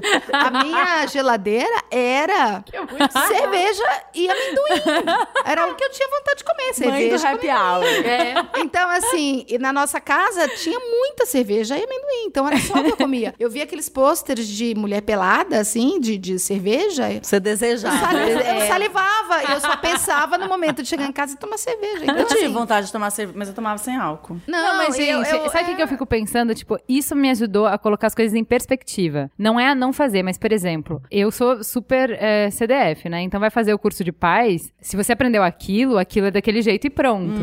E a minha mãe é enfermeira. E aí eu dava banho no Benjamin. Peraí, só Exatamente. existe curso de paz? Tem. Tem, tem. É, é bem, é bem útil, assim, você aprende várias coisas interessantes. Bom, aí eu dava banho daquele jeito, todo, né, em etapas, várias etapas, acertando tudo, não sei o quê. A minha mãe olhava e falava, Juliana, isso é banho de hospital, não, não tem a menor necessidade de fazer isso. E eu não, desde que eu aprendi assim, eu vou fazer assim. E aí, uma coisa que eu me dei conta foi assim, logo no início, a primeira coisa que eu aprendi foi, cheguei no quarto, o Benjamin tava de bruços. E no curso, fala que a síndrome da morte súbita, você tem que deixar o É. bebê de barriga pra cima e tal. Eu, não, porque bababá, babá. Aí a minha mãe falou assim: eu, no meu curso de mães, falavam que tinha que deixar de bruços pra não morrer. E aí, na hora, me caiu uma puta ficha. Todas as pessoas que eu conheço, todas as pessoas que estão vivas, todas elas dormiram de bruços. Porque na época era dó, é. isso. É. Não, era isso que diziam pras mães. Então, quer dizer, eu continuei colocando meu filho de barriga pra cima porque a ciência hoje fala isso. Só que eu nunca enchi o saco da minha sogra, dela, de todo mundo que botava de bruços, porque eu não achava que o Benjamin ia morrer se uma noite que ele tava com as avós, ele ficasse.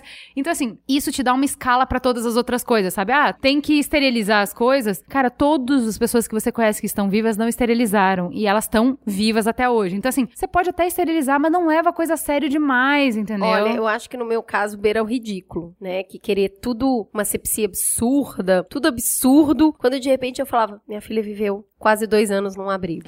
É. Tipo, para, meu, para! Sabe que teve um filme que um documentário recomendo demais pra todo mundo que tiver grávido assistir, assistam, chama Babies, que eles pegaram quatro bebês em quatro pontos distantes do mundo. Então, um em São Francisco e um em Tóquio pra ter a visão ocidental e oriental, na África e na Mongólia, pra ter a visão de mais simples e interior e pobre. E aí eles acompanharam, eles filmaram o primeiro ano desses bebês direto. E é sensacional, porque é completamente diferente o jeito que cria, completamente diferente, e todos se criam. Todos andam na mesma hora, todos falam na mesma hora, e assim, sério, o bebê da Mongólia ficava preso com uma corda pra mãe poder ir pra lavoura. Ficava preso com uma corda, com bode, cabra, tudo. O bode bebendo Nossa, água na gente. Bem na boa, Bebendo água tá no- na vivo. banheira dele, com ele tomando banho. Sim, sim. E pra mim o melhor é da vivo. tribo africana. Na tribo africana não tem papel higiênico. Não. Então o neném faz cocô, a mãe pega a bundinha dele, passa no joelho dela, aí limpa a bundinha dele, aí ela pega um sabugo de milho e limpa o joelho dela. E corre pro mundo, filho. Não, ele sozinho no riacho, que a gente É. não deixa perto de uma tina de Nossa, água. gente. É meu, vai aí pro Mas mundo. olha, sabe que é, é, eu moro ali no- nos jardins onde tem muitos judeus, né? E aí eu fico muito espantada, porque eles andam, as mães andam com milhões de filhos, né? E criança de dois anos atravessa a rua quase sozinha. Não tem essa coisa da mãe pegar na mão de todo mundo. Como é que pega na mão de cinco, seis? Não dá. Então, assim, vão. Eu sempre vão. pensei nisso, sabia? Quando os meus E filhos eu eram pequenos. fico, né? Que eu via todo mundo falando assim, ai, ferve a chupeta! Ai, ferve... Eu nunca, pra não falar nunca, eu ganhei um esterilizador. Eu falei, ah, tem que usar, né? Acho que eu usei umas duas vezes. Não, eu usei muito. Eu, é- eu era. Não, gente, caía chupeta, meus filhos nunca pegaram chupeta. O João Luca, quando tinha um mês, olha só como eu era doida. É assim, o João Luca nasceu dia 8 de setembro. Dia 12 de outubro, a gente tinha comprado um fim de semana numa pousada em Ubatuba. Aí Muito o Adilson falou: não, a gente não vai. Eu falei, como não vai? Lógico que vai, menino tem um mês, por que, que não vai? Aí ele falou: ah, mas e aí? Eu falei, vai, liga pro pediatra fala que ele vai. Aí eu liguei pro pediatra. Aí eu falei, ó, doutor Fernando, o... eu posso ir na praia? Aí ele falou: ah, pode. O João Luca tá bem? Tá, tá bem, então vai. Nossa, que bom. Eu falei, ah, meu... nossa, meu pediatra era igual eu, tranquilo. Também ele tem 16 anos. Eu não sei se hoje os pediatras falam, É, vai pode pra ser. praia. não, não Aí ele falou, não, nada, ele né? tinha vacinado. Acho que tem a primeira as vacina do hospital. É, do hospital, É, do que é hospital. nada, né, bem? Aí, olha só, aí ele falou assim: ah, toma cuidado com os pernilongos. É perto de Ilhabé? Eu falei, é, Ubatuba. Não, então toma cuidado com os pernilongos. Eu falei, ah, não, beleza. Como que toma cuidado com o pernilongo? Meu, eu passei na farmácia, comprei off. Nossa. Meu filho tinha um ano. Eu taquei off e sandal nele. E Ai, não, se foi sandal um bebê, eu comprei o sandal. Um mês, lá. né? Um mês. João né? Luca tinha um mês. Tem uma foto de eu baleia. Baleia na, Na praia. tipo, baleia mesmo, que era muito orca meu ma- maiô. Porque assim, era preto e tinha uma faixa aqui branca. Essa baiana daquela. tinha eu orca, assim, o, João, o Adilson orca junto, porque ele engordou junto comigo na gravidez. Tomando conta do João Luca no sol. Tipo, Jesus. é, porque eu não, não, não Gente, tomava. meu, meu Deus do não. céu. Aquele, como é que chama que é trem assim? É de, de Guarda-sol? sol? É, não guarda-sol. Do, do, os- Porque carrinho. a gente tava com a areia, eu não tomo sol de bebê. Eu tomo sol de gente grande, né? Sol de, Sucesso. de, Tipo, 10 Nossa. e meia, eu no mar, feliz da vida, que eu tava retomando Gente, como ela vida. consegue? Com um mês. Peraí, né? eu acho gente, que imagina. palmas, por favor. Não, pelo amor de Não, Deus. meu. Não, Obrigada, gente, obrigada. Debs é vida. né? É, não. E, e o João Luca, assim, ó. Tipo, Tipo, não Felizão. enxergava Negão, nada. João Luca Negão.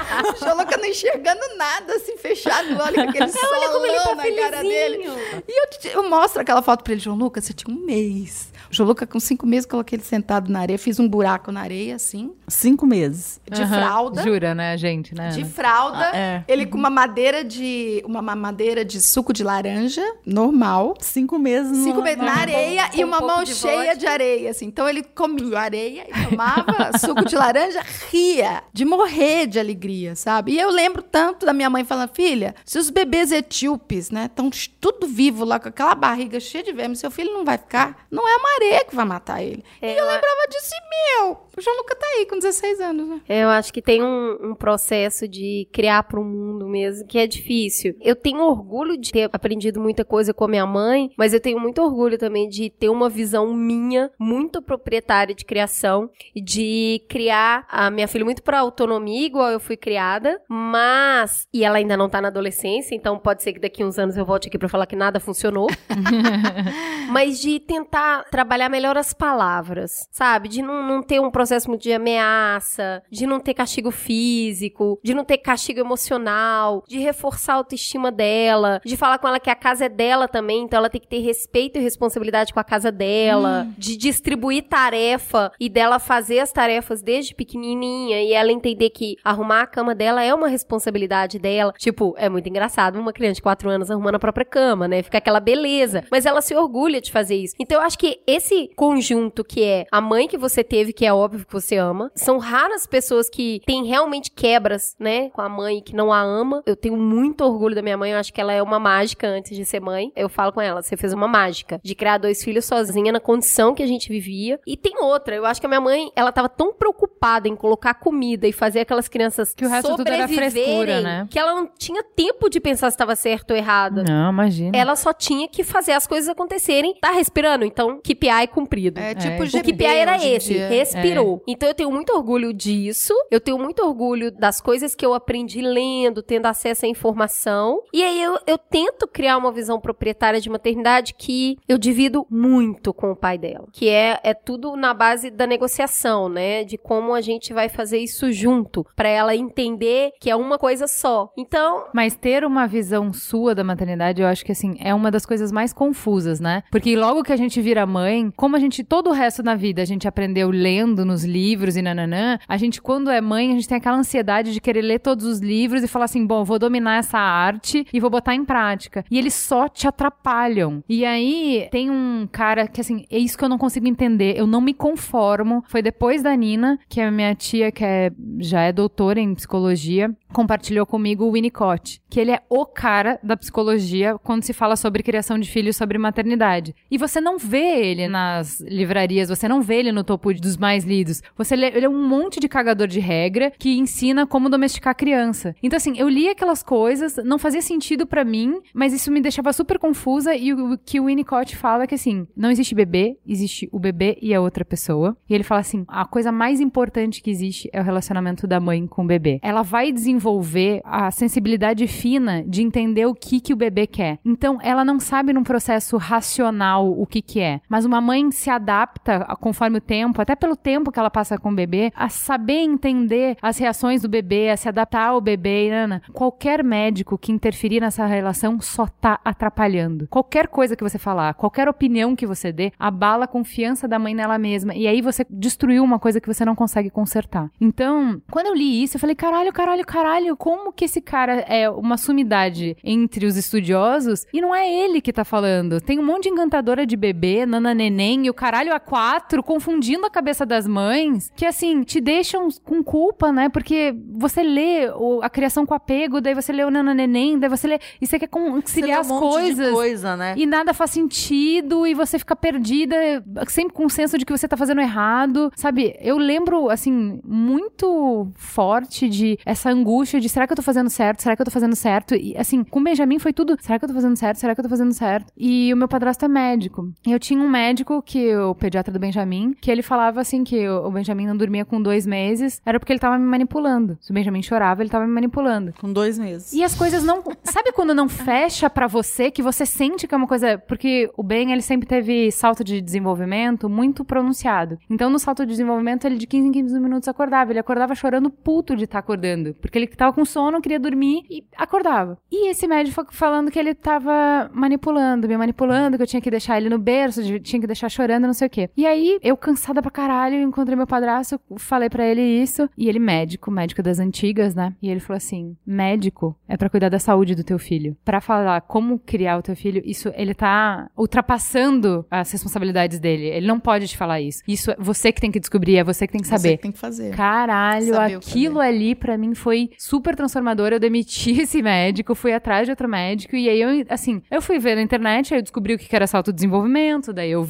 sabe? E isso aí vai te empoderando pra daí você conseguir ter uma visão sua de maternidade, que tem 300 na prateleira e de você conseguir. Pra mim foi super importante calar todas as vozes. Então no primeiro momento eu busquei, no segundo momento eu precisei calar todas as vozes pra eu conseguir ouvir a minha, pra eu conseguir entender o que que eu achava certo e como que eu achava certo com o que você falou, Debs. Aceitando o ônus das minhas escolhas. Que assim, óbvio que vai ter consequência e é óbvio que eu não vou acertar em tudo. E assim, entender que toda É, Eu mãe faz cheguei, não vi Jesus assim igual você, não.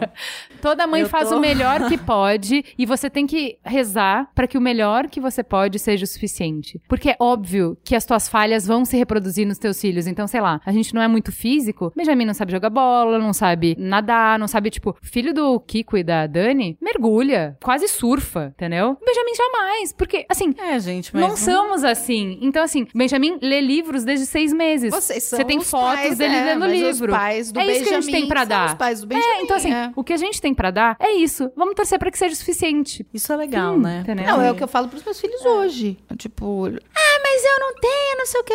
Hum, Você não tem porque os seus pais não têm. Ah, mas eu quero fazer então, mas seus pais não podem. Não podem fazer. Então, assim, você quer mudar. Aliás, os meus filhos, eles sofrem com isso desde os, sei lá, quatro anos de idade. Eles se entendem. Ah, eu quero. Falo assim, ah, meu filho, então quando você crescer, tiver sua casa, seu trabalho, você vai lá e faz. Isso é uma coisa que eu tento fazer diferente, porque a minha mãe sempre falava assim: quando você tiver a sua casa, você manda na sua casa. Essa casa não é sua, essa casa é minha. Então você vai ter que obedecer as regras, as minhas regras. Eu saí de casa com 19 anos, porque eu cresci com a mentalidade de eu vou sair daqui e ter minha casa para poder fazer as minhas regras. Se é só quando eu tiver a minha casa que eu vou conseguir minimamente fazer o que eu gosto e da forma que eu gosto, eu não quero ficar aqui. Então, assim, eu lembro que eu comecei a trabalhar com 15 anos e era juntar dinheiro para eu poder ter a minha casa. Mas no que que isso é ruim? Porque, assim, se eu conseguir que meu filho seja autônomo com 19, pra mim foi sucessaço. Olha- Juliana, troféu mãe do ano.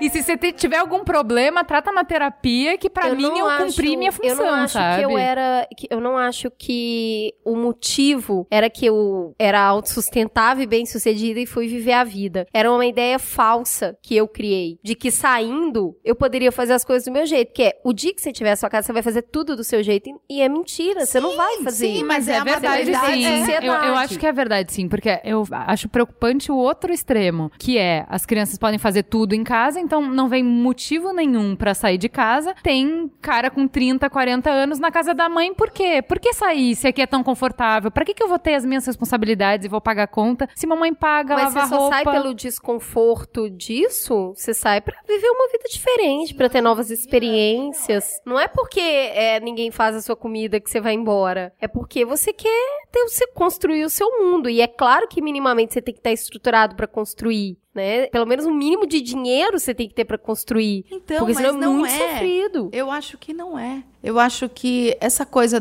de ser adolescente hoje em dia que criou isso. Porque, como a adolescência é uma coisa que não existia, você tinha crianças e pessoas. Jovens crianças que eram criadas. Jovens adultos. Que eram pessoas que eram criadas para serem É, gente, adultos. minha avó casou com 12 anos. O meu imagina, pai, o meu pai, meu pai saiu de casa com 18 anos porque ele sabia que ele precisava trabalhar e criar a própria família.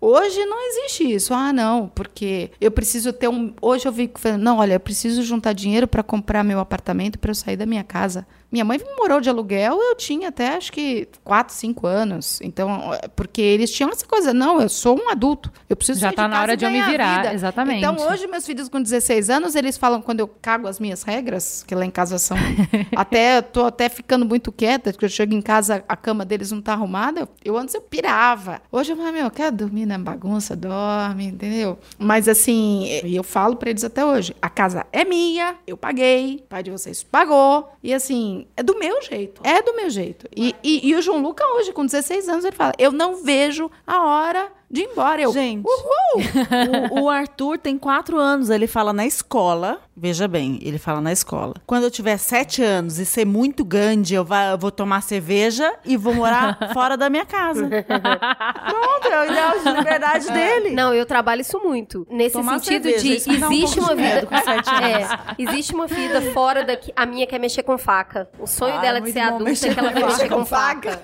Porque, cara, eu acho que o dia que ela mexer com faca, ela chegou lá. Mexer é com tudo faca que ela é deseja. porque a gente fala, não pode. Não pode, a faca é perigosa. Ai, meu o Deus. Waldorf trabalha com isso. Eles dão faca na mão da criança. Ela faz junto comigo, né? Ela faz comida junto comigo, ela sobe lá e cozinha junto. Então, quando a gente tá junto, a gente usa faca. Só que é óbvio que eu falo, isso aqui é quando eu estou perto. Claro. Você não pode fazer isso sozinha. Mas eu quero sozinha. então, assim, o sonho dela é mexer dona com faca, faca. sozinha, porque Tá aí ela certo. chegou lá, entendeu? Sim, tá eu certo. tô adulta agora. Delícia. Ela falou outro dia, ontem, quando eu vou ser adulta, aí eu tenho a minha faca. Ontem é muito bonitinho, né? Ele, ele- o Arthur sempre fala assim: Mamãe, hoje é amanhã? Hoje é amanhã? Não, hoje é hoje. Ele fala outra coisa muito engraçada, porque meu avô fuma, né? E aí ele tem um cantinho dele em Goiânia, que ele, na casa dele, que ele vai lá e fuma. E aí, esses dias que a gente tava lá, o Arthur levou uma amiga minha e me levou junto, falou: Vem aqui, vem aqui. É aqui que eu fumo. Tô- eu tô ficando muito com medo, assim, né? Porque a pessoa não, quer aí você- fumar, beber e morar. Eu, não- eu tenho um amigo Com que comentou anos. comigo Com que o filho chegou na escola e, falou, e a professora falou: Ah, o que, que você fez no final de semana? Ele, "Eu tomei cerveja, fumei e fui na praia. que delícia. Muito bom. Dura Filho é bom demais. A, a- a professora falar isso na reunião de escola junto com outros pais, né? É, não, tem hora que eu me sinto assim, eu sei que eu me esforço e que eu dou o melhor possível. Eu só acho que eu devia dar mais um pouco. A gente sempre Sempre acha. acha, acha. gente, pelo amor. É, eu falo acha. aqui cheia de segurança, mas, meu, eu sou a mais. A gente tá sempre devendo, eu acho. É, meu Deus, mãe, é um time sheet que não acaba, né? Nossa, gente. Eu- assim, se você se dedicar, como, por exemplo, essa discussão que tem de mãe que trabalha, que se sente culpada porque trabalha e não tá com o filho, nana. Aí você pensa, bom, então mãe que é mãe integral, em tempo integral, essas sim são as rainhas, as super. Mesmo quem é mãe de tempo integral se culpa. Sim, porque perde a paciência. Claro. Eu, eu, eu passei uma, dois anos e meio em, em casa, vai, mas fazendo frilas, mas mais tempo com eles, e eu perdi a paciência, e eu falei, eu preciso voltar a trabalhar, senão eu vou, ou eu mato eles, ou eu me mato. Eu tinha um amigo, ele sempre falava assim: se eu não amasse tanto meu filho, eu tacava na parede. e eu horrorizava. Quando a Tatá chegou, passou um tempo, a gente foi se falar ele: se você não amasse tanto, você tacava na parede, não.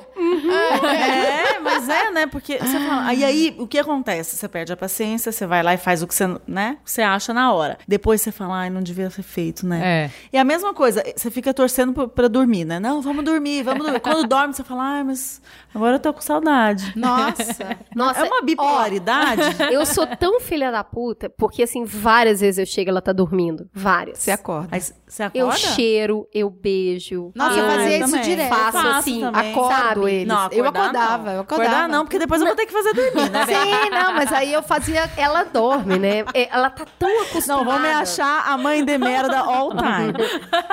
Eu- ela, ela tá lá tão bonitinha que eu preciso fazer alguma coisa pra ela saber que eu estive ali, que eu amo muito, apesar de eu ser uma vaca. Mas olha que coisa louca, sabe o que, que eu faço? Eu falo no ouvido, porque eu falo assim, ele vai entender Falo. Ela momento. ainda dá risinho. Eu falo assim, ela vai crescer e quando ela for reclamar lá na terapia, aquela vozinha que falava com ela à noite, muito tarde, era sempre eu. Falo, filhinha, eu te amo. Você é a coisa mais importante da minha vida e a minha cheirosinha.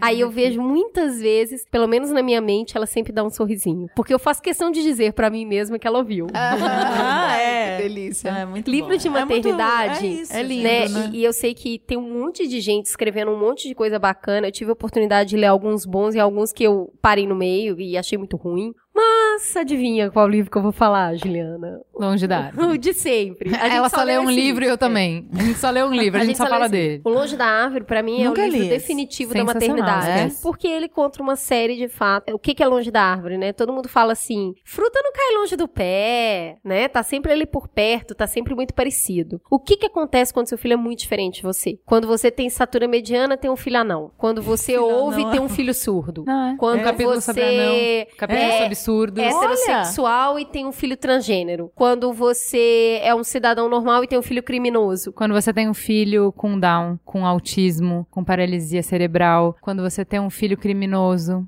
Então, o que acontece é que a experiência daqueles pais lidando com aquela diferença extrema e construindo vínculo, esquizofrenia, que pra mim é um dos capítulos mais, mais assustadores. difícil. Na verdade, assim, eu não aconselho esse livro pra ninguém que tá grávida. Porque o que que acontece? Fala assim, o processo, né? Ah, tá grávida, uhul. Nasceu, tá com Down, nasceu surdo, teve paralisia infantil. Não, passou a fase. Tá joia, ê!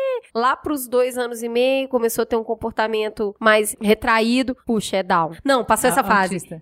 É, desculpa, é autista. Não, passou essa fase. Ê! No fim da adolescência, começou a apresentar um, um comportamento ultra agressivo e complicado, Esquizofrênico. esquizofrênico. Também não. Ê! Criminoso. Cometeu um crime depois. nanana. Então, assim, cara, cada fase que você Nossa, vê que gente. você já passou. Independente de droga. Independente É. de droga, que é muito mais a nossa praia. Assim, o que mais me choca hoje, eu, eu fico pensando porque eu estou nessa fase. Então, assim, isso não é uma vontade. Não é uma opção. Assim, a gente está no meio publicitário, é, eu sei que não é, talvez nem seja o caso de falar isso, mas assim, a gente está num meio publicitário onde a maconha é um cigarro. É um cigarro. A gente só não compra na padaria, mas é. E eu tenho um filho que tá fumando. E isso acaba comigo. Acaba comigo. Porque apesar de eu ter vários amigos fofos que eu amo, que trabalham, que, Que são são. responsáveis, né? o meu filho tá fumando um cigarro que É ilegal. é ilegal. É ilegal e que, por ser ilegal,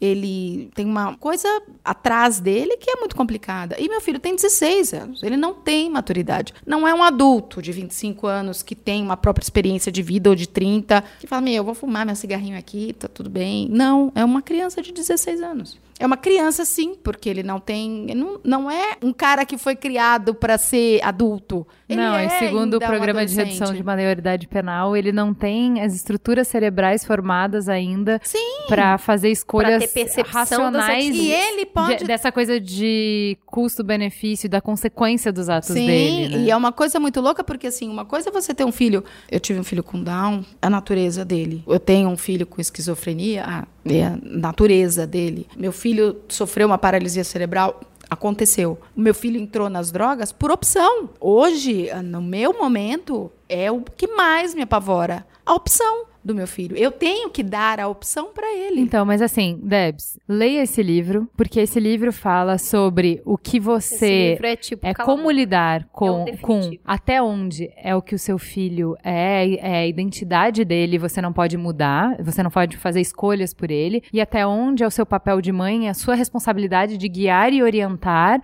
e mover mundos e fundos para que a vida dele seja o mais fácil possível, para que ele se adapte melhor à sociedade. Assim, ele vai para assuntos pontos extremos pra trazer Que é tudo igual. é a, a relação de pais e filhos, e como é difícil e como não tem manual. E o que eu gosto de falar é que, assim, não tem gabarito, né? No final do dia, você não recebe um gabarito das coisas que você errou pra você melhorar no dia Não, seguinte. E você, não gente, tem. E né? todo dia, né? é- é- parece clichê, mas é isso mesmo, assim. Todo dia você aprende. Eu, eu lembro de uma situação que a gente. O Theo veio numa matéria, não sei, ele estava fazendo um exercício e aí ele não conseguia escrever o H em E aí ele escreveu lá e estava errado. E aí na hora. A gente olhou e falou: não, filho, não é assim. O H é. Eu até fiz um texto sobre isso. Mas o H é assim, né? O seu tá legal, mas pode melhorar. E ele ficou puto, assim. Ele ficou puto.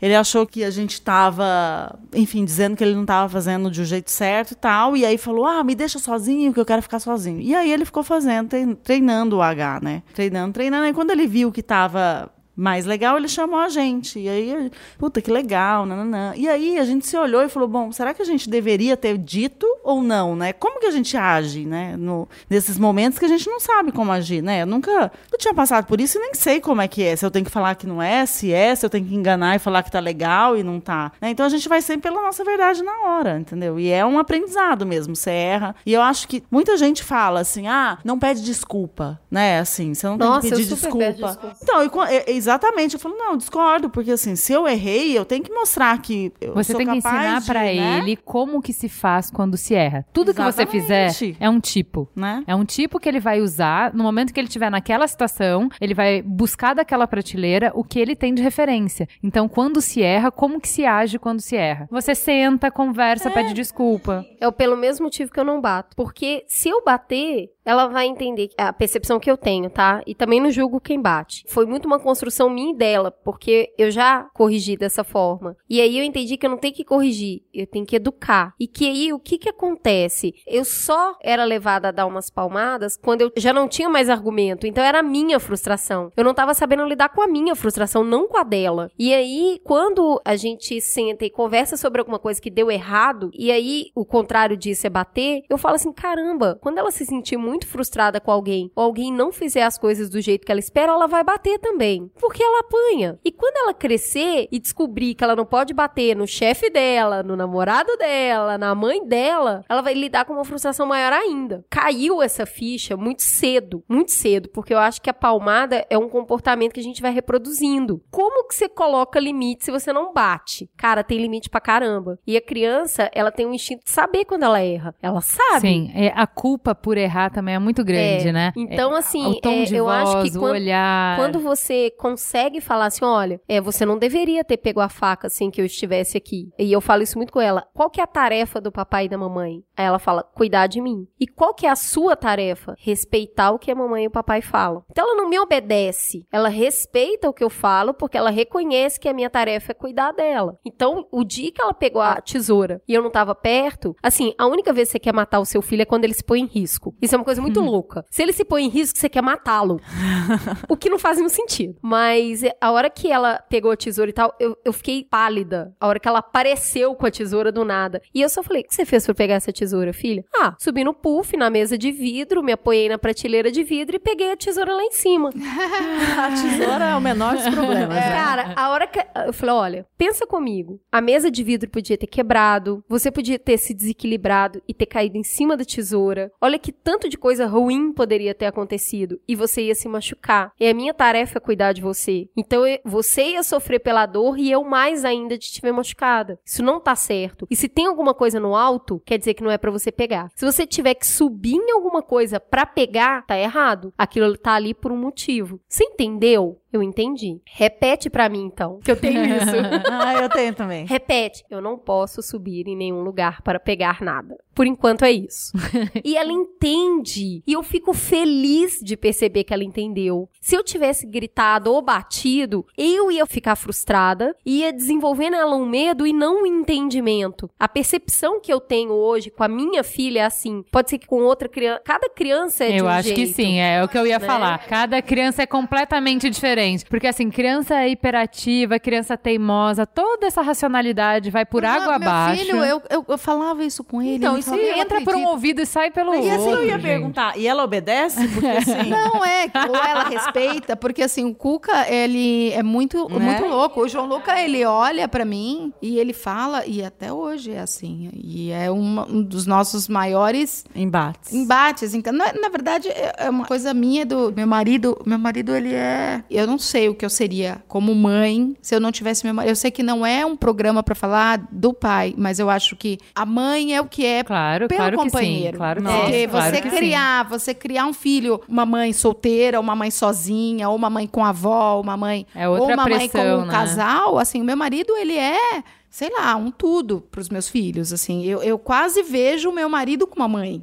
É, Ou a mãe gente- que eu gostaria de ser, sabe? Assim? a superestima, né? O meu marido tem muita paciência. Eu olho meu meu Deus, meu filho, da onde vem isso? Eu aprendo com ele todo dia. Eu olho pra ele e falo assim, quando eu crescer, eu quero ser Quero assim. ser assim. Ele é não, muito foda. Eu perco a paciência, mas é assim, ó, cinco E assim, minutos já perdi. eu me emociono Sim. demais com o meu marido, porque como eu não tive pai, eu não fui criada com pai, cada coisa que eu vejo eu tenho vontade de chorar. Sim. E eu falo Ah. assim, essa menina vai ser muito foda, porque ela é amada pra caralho, meu. Outro dia, eu virei pra ela e falei assim, quem manda em você? Ela falou, eu mesma. Ai, que bonitinha. Eu achei isso do caralho, já Sim. tenho uma autoestima. Aí, outro dia, o pai dela correndo atrás dela, que ele fala assim: Eu vou pegar seu bumbum, corre! Aí ela corre, ela, não, não, não. Aí ele virou e falou assim: Aí ele parou, ela parou também. Aí ele falou: É não? Não é não, filha. Se você falar não com alguém, a pessoa tem que parar. Você quer que o Muito papai bom. para? Muito Acabou a brincadeira? Meu, eu fui pro banheiro. Nossa, eu chorava na hora. Que banheiro. Eu chorava.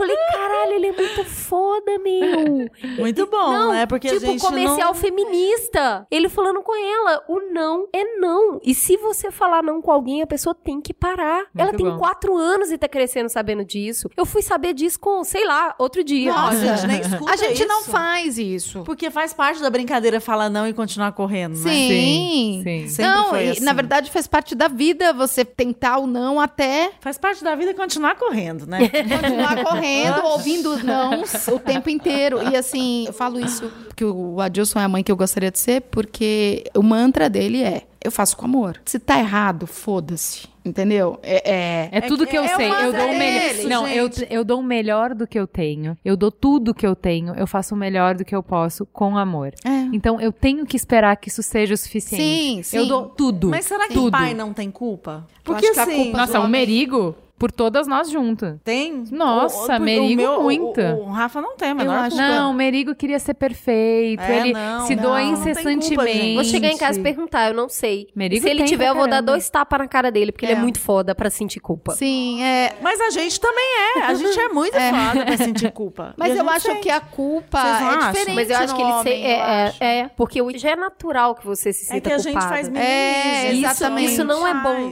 Eu acho que o homem não tem tanto esse. Eu acho, tá? Não tem tanto esse processo de culpa, mesmo antes de ser mãe. Eu acho que a maternidade reforça a nossa culpa que a gente já carrega como mulher. É porque a gente tem a expectativa que eles não tiveram. É. É, na verdade, é a merda. É, de não, e ter a também ninguém espera que o cara. Ninguém espera seja que o homem seja a pai. mãe. Ou que ele tenha essa atitude do amor. Ou Sim, que a ele responsabilidade toda não tá nos ombros dele, então tudo que ele faz é incrível e bate palma e tá tudo ótimo. Na terapia, eu falei assim: não, meu marido é ótimo, não, o Rafa é demais, porque assim, ele me ajuda muito. Como ajuda? Aí o filho ela é falou, dele. Como me ajuda, né? É, é- é filho. A responsabilidade é ajuda, dele, é. Entendeu? Mas é um- até o jeito de eu falar. É, É, meio que. é. de, da gente. O meu marido, quando eu. Às Né? vezes, quando ele cozinha, porque meu marido que cozinha, eu, eu detesto. Que é uma das minhas culpas. E lá em casa é assim: a refeição tá na mesa, todo mundo fala, obrigado, pai, obrigada, mãe. Ou quem fez, sempre agradecer quem fez a comida. E ele sempre fala assim: ah, que obrigada, o quê? Mas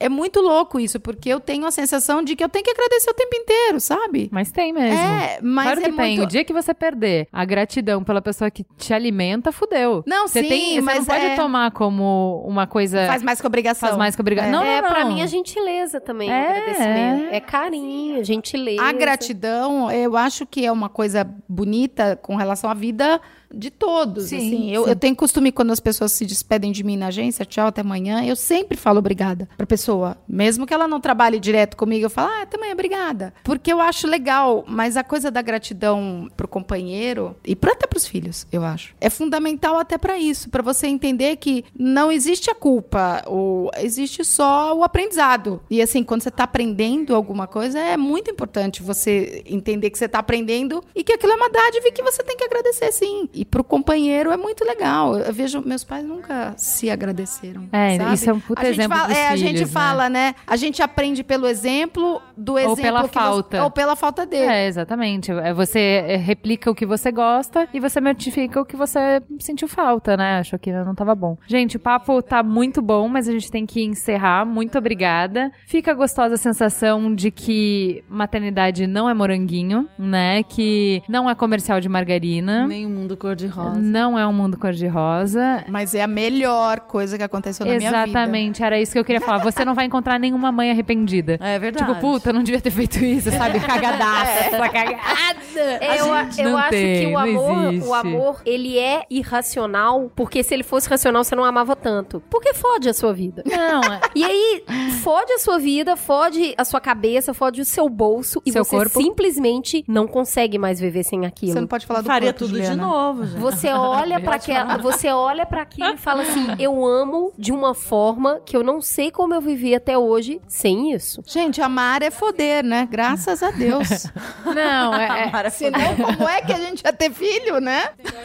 o que eu vejo é muito assim, dá muito sentido pra vida, né? Então assim, tudo que você faz, a partir do momento que você é mãe, tudo tá relacionado a isso, tudo volta pra isso e você nunca mais vê um filme igual, você nunca mais ouve uma música igual, você nunca mais lê um livro igual, então referencia toda a sua Dormir também, vida. você nunca mais Não. dorme Nunca igual. mais dorme igual. Nem Nunca come mais. também. Mas é assim, é um, é um amor que, que Mas vale suplanta pena, todo né? o resto, né? Então, assim, só pra gente né, não, não terminar pare- nessa é. nota de, né, Tipo, reclamando gente, hard. é um horror. A pessoa tá grávida, é. desespera depois de ouvir esse programa. Não, gente. vai em frente que é bom, tá? Eu acho que é Não. confie mais nos seus instintos. Não, pare com de ler amor. livro, pelo É. amor de Deus, pare de ler livros, sabe? Assim, você tem que é, desenvolver, maternar, é desenvolver, aguçar o seu ouvido, pra você se ouvir, pra você ouvir a criança e pra você construir a melhor maneira entre você e a criança de se relacionar e de resolverem os conflitos que vão existir. E as coisas que funcionam pra Cris não funcionam pra mim, nenhuma funciona. As coisas que funcionam pra mim, nenhuma funciona pra Ana, não funciona pra Debs e não vão funcionar pra você. Não vão. Pode ser lindo, pode ser incrível, você vai toda inspirada, pegar exatamente o que a Cris falou e tentar fazer com seu filho e não vai funcionar. Seu filho é o seu filho, você é você, sua rotina é sua rotina. São seres humanos diferentes, então esquece o manual e se joga. Eu acho que tem duas coisas que é, primeiro, você é a melhor mãe que seu filho pode ter, tenha isso em mente. Não existe a melhor mãe do mundo. Você é a melhor mãe que ele poderia ter. E dois, libere os seus instintos animais. Quanto mais contato de pele, quanto mais você cheira, quanto mais você vira a cria e lambe a cria, mais vínculo, mais você conhece aquele bichinho, mais aquele bichinho é seu. Olha, dá até vo- ela falando assim, dá até vontade, né? De ter... Não, gente. Passou,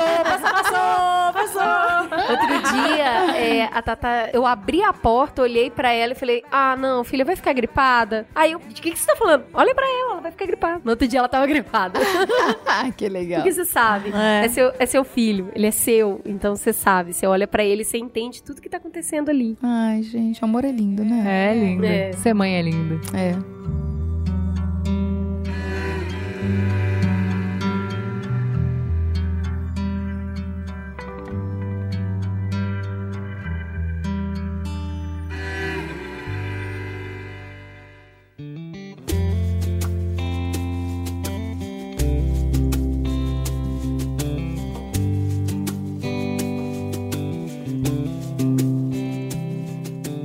E aí, Cris, o que, que você indica? Opa. Eita, peraí.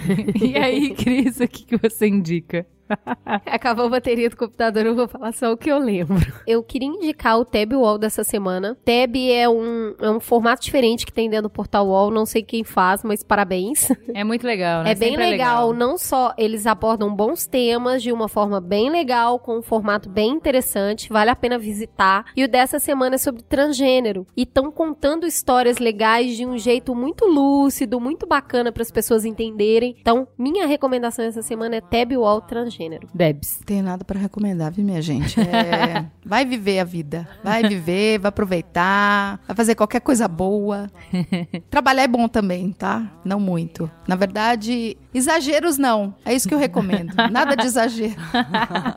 Ana.